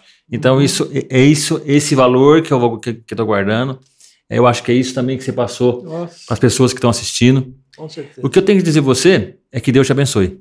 E que você continue sendo essa pessoa fantástica que você é e deixa Deus te usar como exemplo, como exemplo de motivação para outras pessoas, sabe? O cara tá lá competindo, aí ele ouve um elogio e enche o olho d'água porque fala, cara, eu vou chorar, não fala isso não. É, cara, é, aí você vê a mulher. É então, então, cara, obrigado pela sua presença aqui, que a gente, eu tô assim, assim, a gente fica, fica contente. É. Porque cada, cada podcast é uma história podcast e a gente história. sai ganhando. É, você vê, vocês dois doarem o tempo de então, vocês. Tem mais essa ainda. Não só para nós dois. Para quem vai assistir, tenho Sim. certeza que vai alcançar muita gente e vai mudar a vida de muita gente. Cara, eu tô cheio, tô assim transbordando de alegria. É, foi uma, uma surpresa imensa a qualidade de vocês, a humildade e a amizade que a gente Poxa fez agora. Vida. Sim, ó, né? eu também queria agradecer vocês é. por estar tá me dando a oportunidade de contar um pouquinho da minha trajetória como uhum. atleta, agora contar da minha vida e uma situação assim que eu acho muito bacana que ele falou é o que que é? Eu acho que a pessoa quando ela se vê acima de alguém, é porque a pessoa não merece estar onde ela está. E aí, o que, que eu posso te falar? Vou falar mais uma vez. Eu sou o que eu vivi lá atrás. E eu não vou perder essa essência Origem. nunca. Nunca, nunca, nunca. Você sabe por que eu não vou perder essa essência nunca? Vou contar mais uma passagem minha para vocês, só pra gente finalizar. Fica à vontade, um fica à vontade. Não, fica tranquilo. Um chave de ouro. Eu tive, eu com sete anos de idade, eu vim para Paulínia. Eu vim para Paulínia e eu lembro como se fosse hoje. Eu entrei no mercado paulistão. Tá lá em cima. Entrei no mercado paulistão. E eu entrei no mercado paulistão é, com a camisa um pouquinho ruim, né? A roupa um pouquinho ruim. E como meu pai e minha mãe também era muito humilde, a gente estava brigando para sobreviver ainda, né? É, eu lembro como se fosse hoje. O pessoal colocou segurança do, do Paulistão. Meu pai é negro né? Colocou segurança do Paulistão para andar atrás de mim, do meu pai e da minha mãe, Puxa aqui em Paulínia. Foi a primeira compra que a gente fez. Eu não vou esquecer disso nunca na, na minha vida. Foi um vale alimento, foi um ticket, sei lá, o ticket que meu pai ganhou na empresa lá, que aí podia gastar só no mercado. E a gente vê no Paulistão que na época, né, isso se eu não me engano foi no ano de 2000 aqui em Paulínia. Não tinha mercado em Paulínia. O único mercado grande de Paulínia era o Paulistão. A gente era entrou no Paulistão. Paulistão a gente entrou no Paulistão. Nem chamava Paulistão, chamava Gigo, acho. Eu não Coisa assim, é. Nem lembro. Eu sei que era no lugar do Paulistão, uhum, nem lembro. É. Sei que chegou, no meu pai e perguntou para ele se ele precisava de ajuda. E, e falou para mim assim: Mocinho, não pode abrir nada aqui no mercado, tá bom? Eu não tinha nada na mão. Tinha nada, eu era criança, pô. Era criança. O cara era velho já.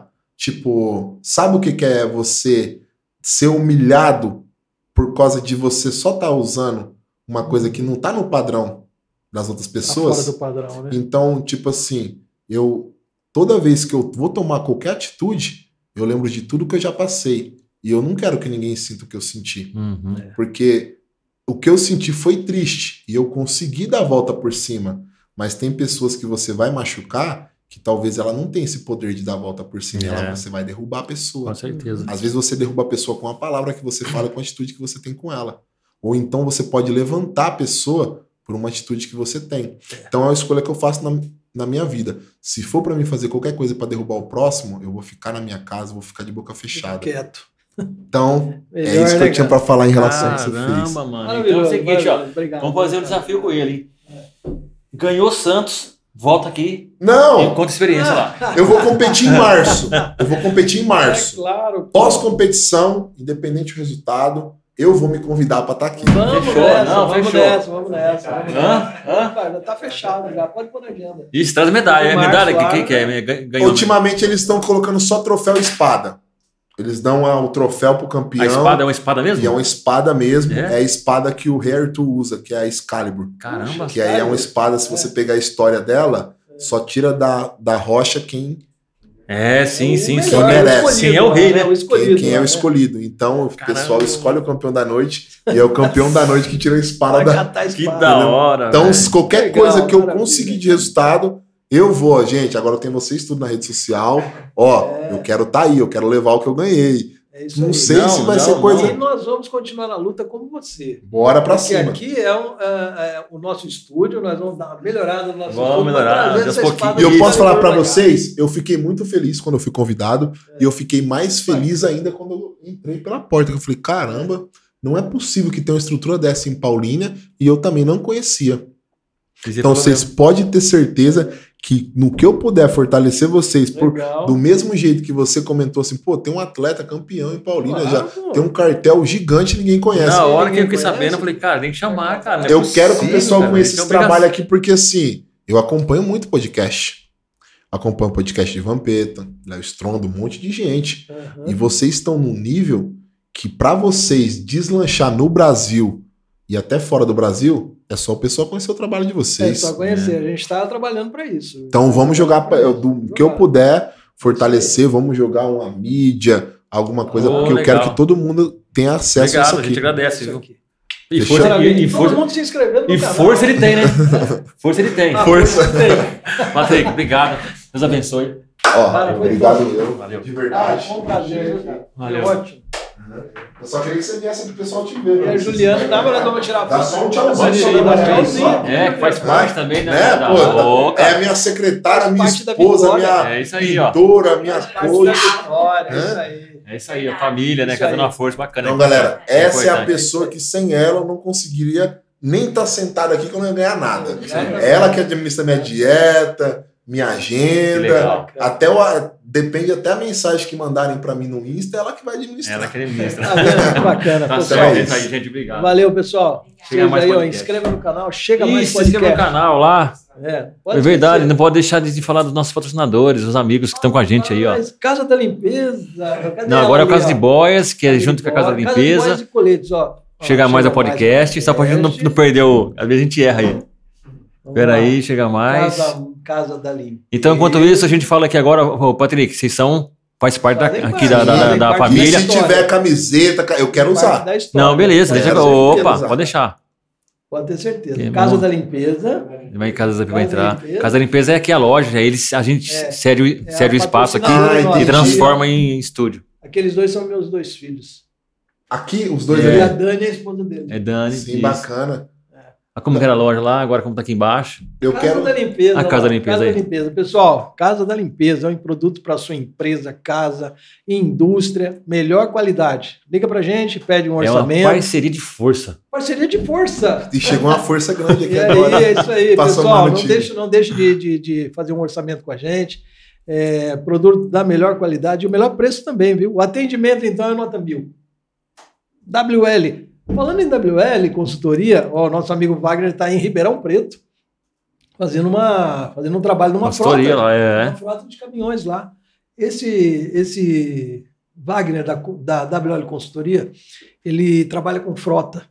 Ele resolve problemas de frota de caminhão, frota de ônibus, frota de, de, de supermercado. Resolve.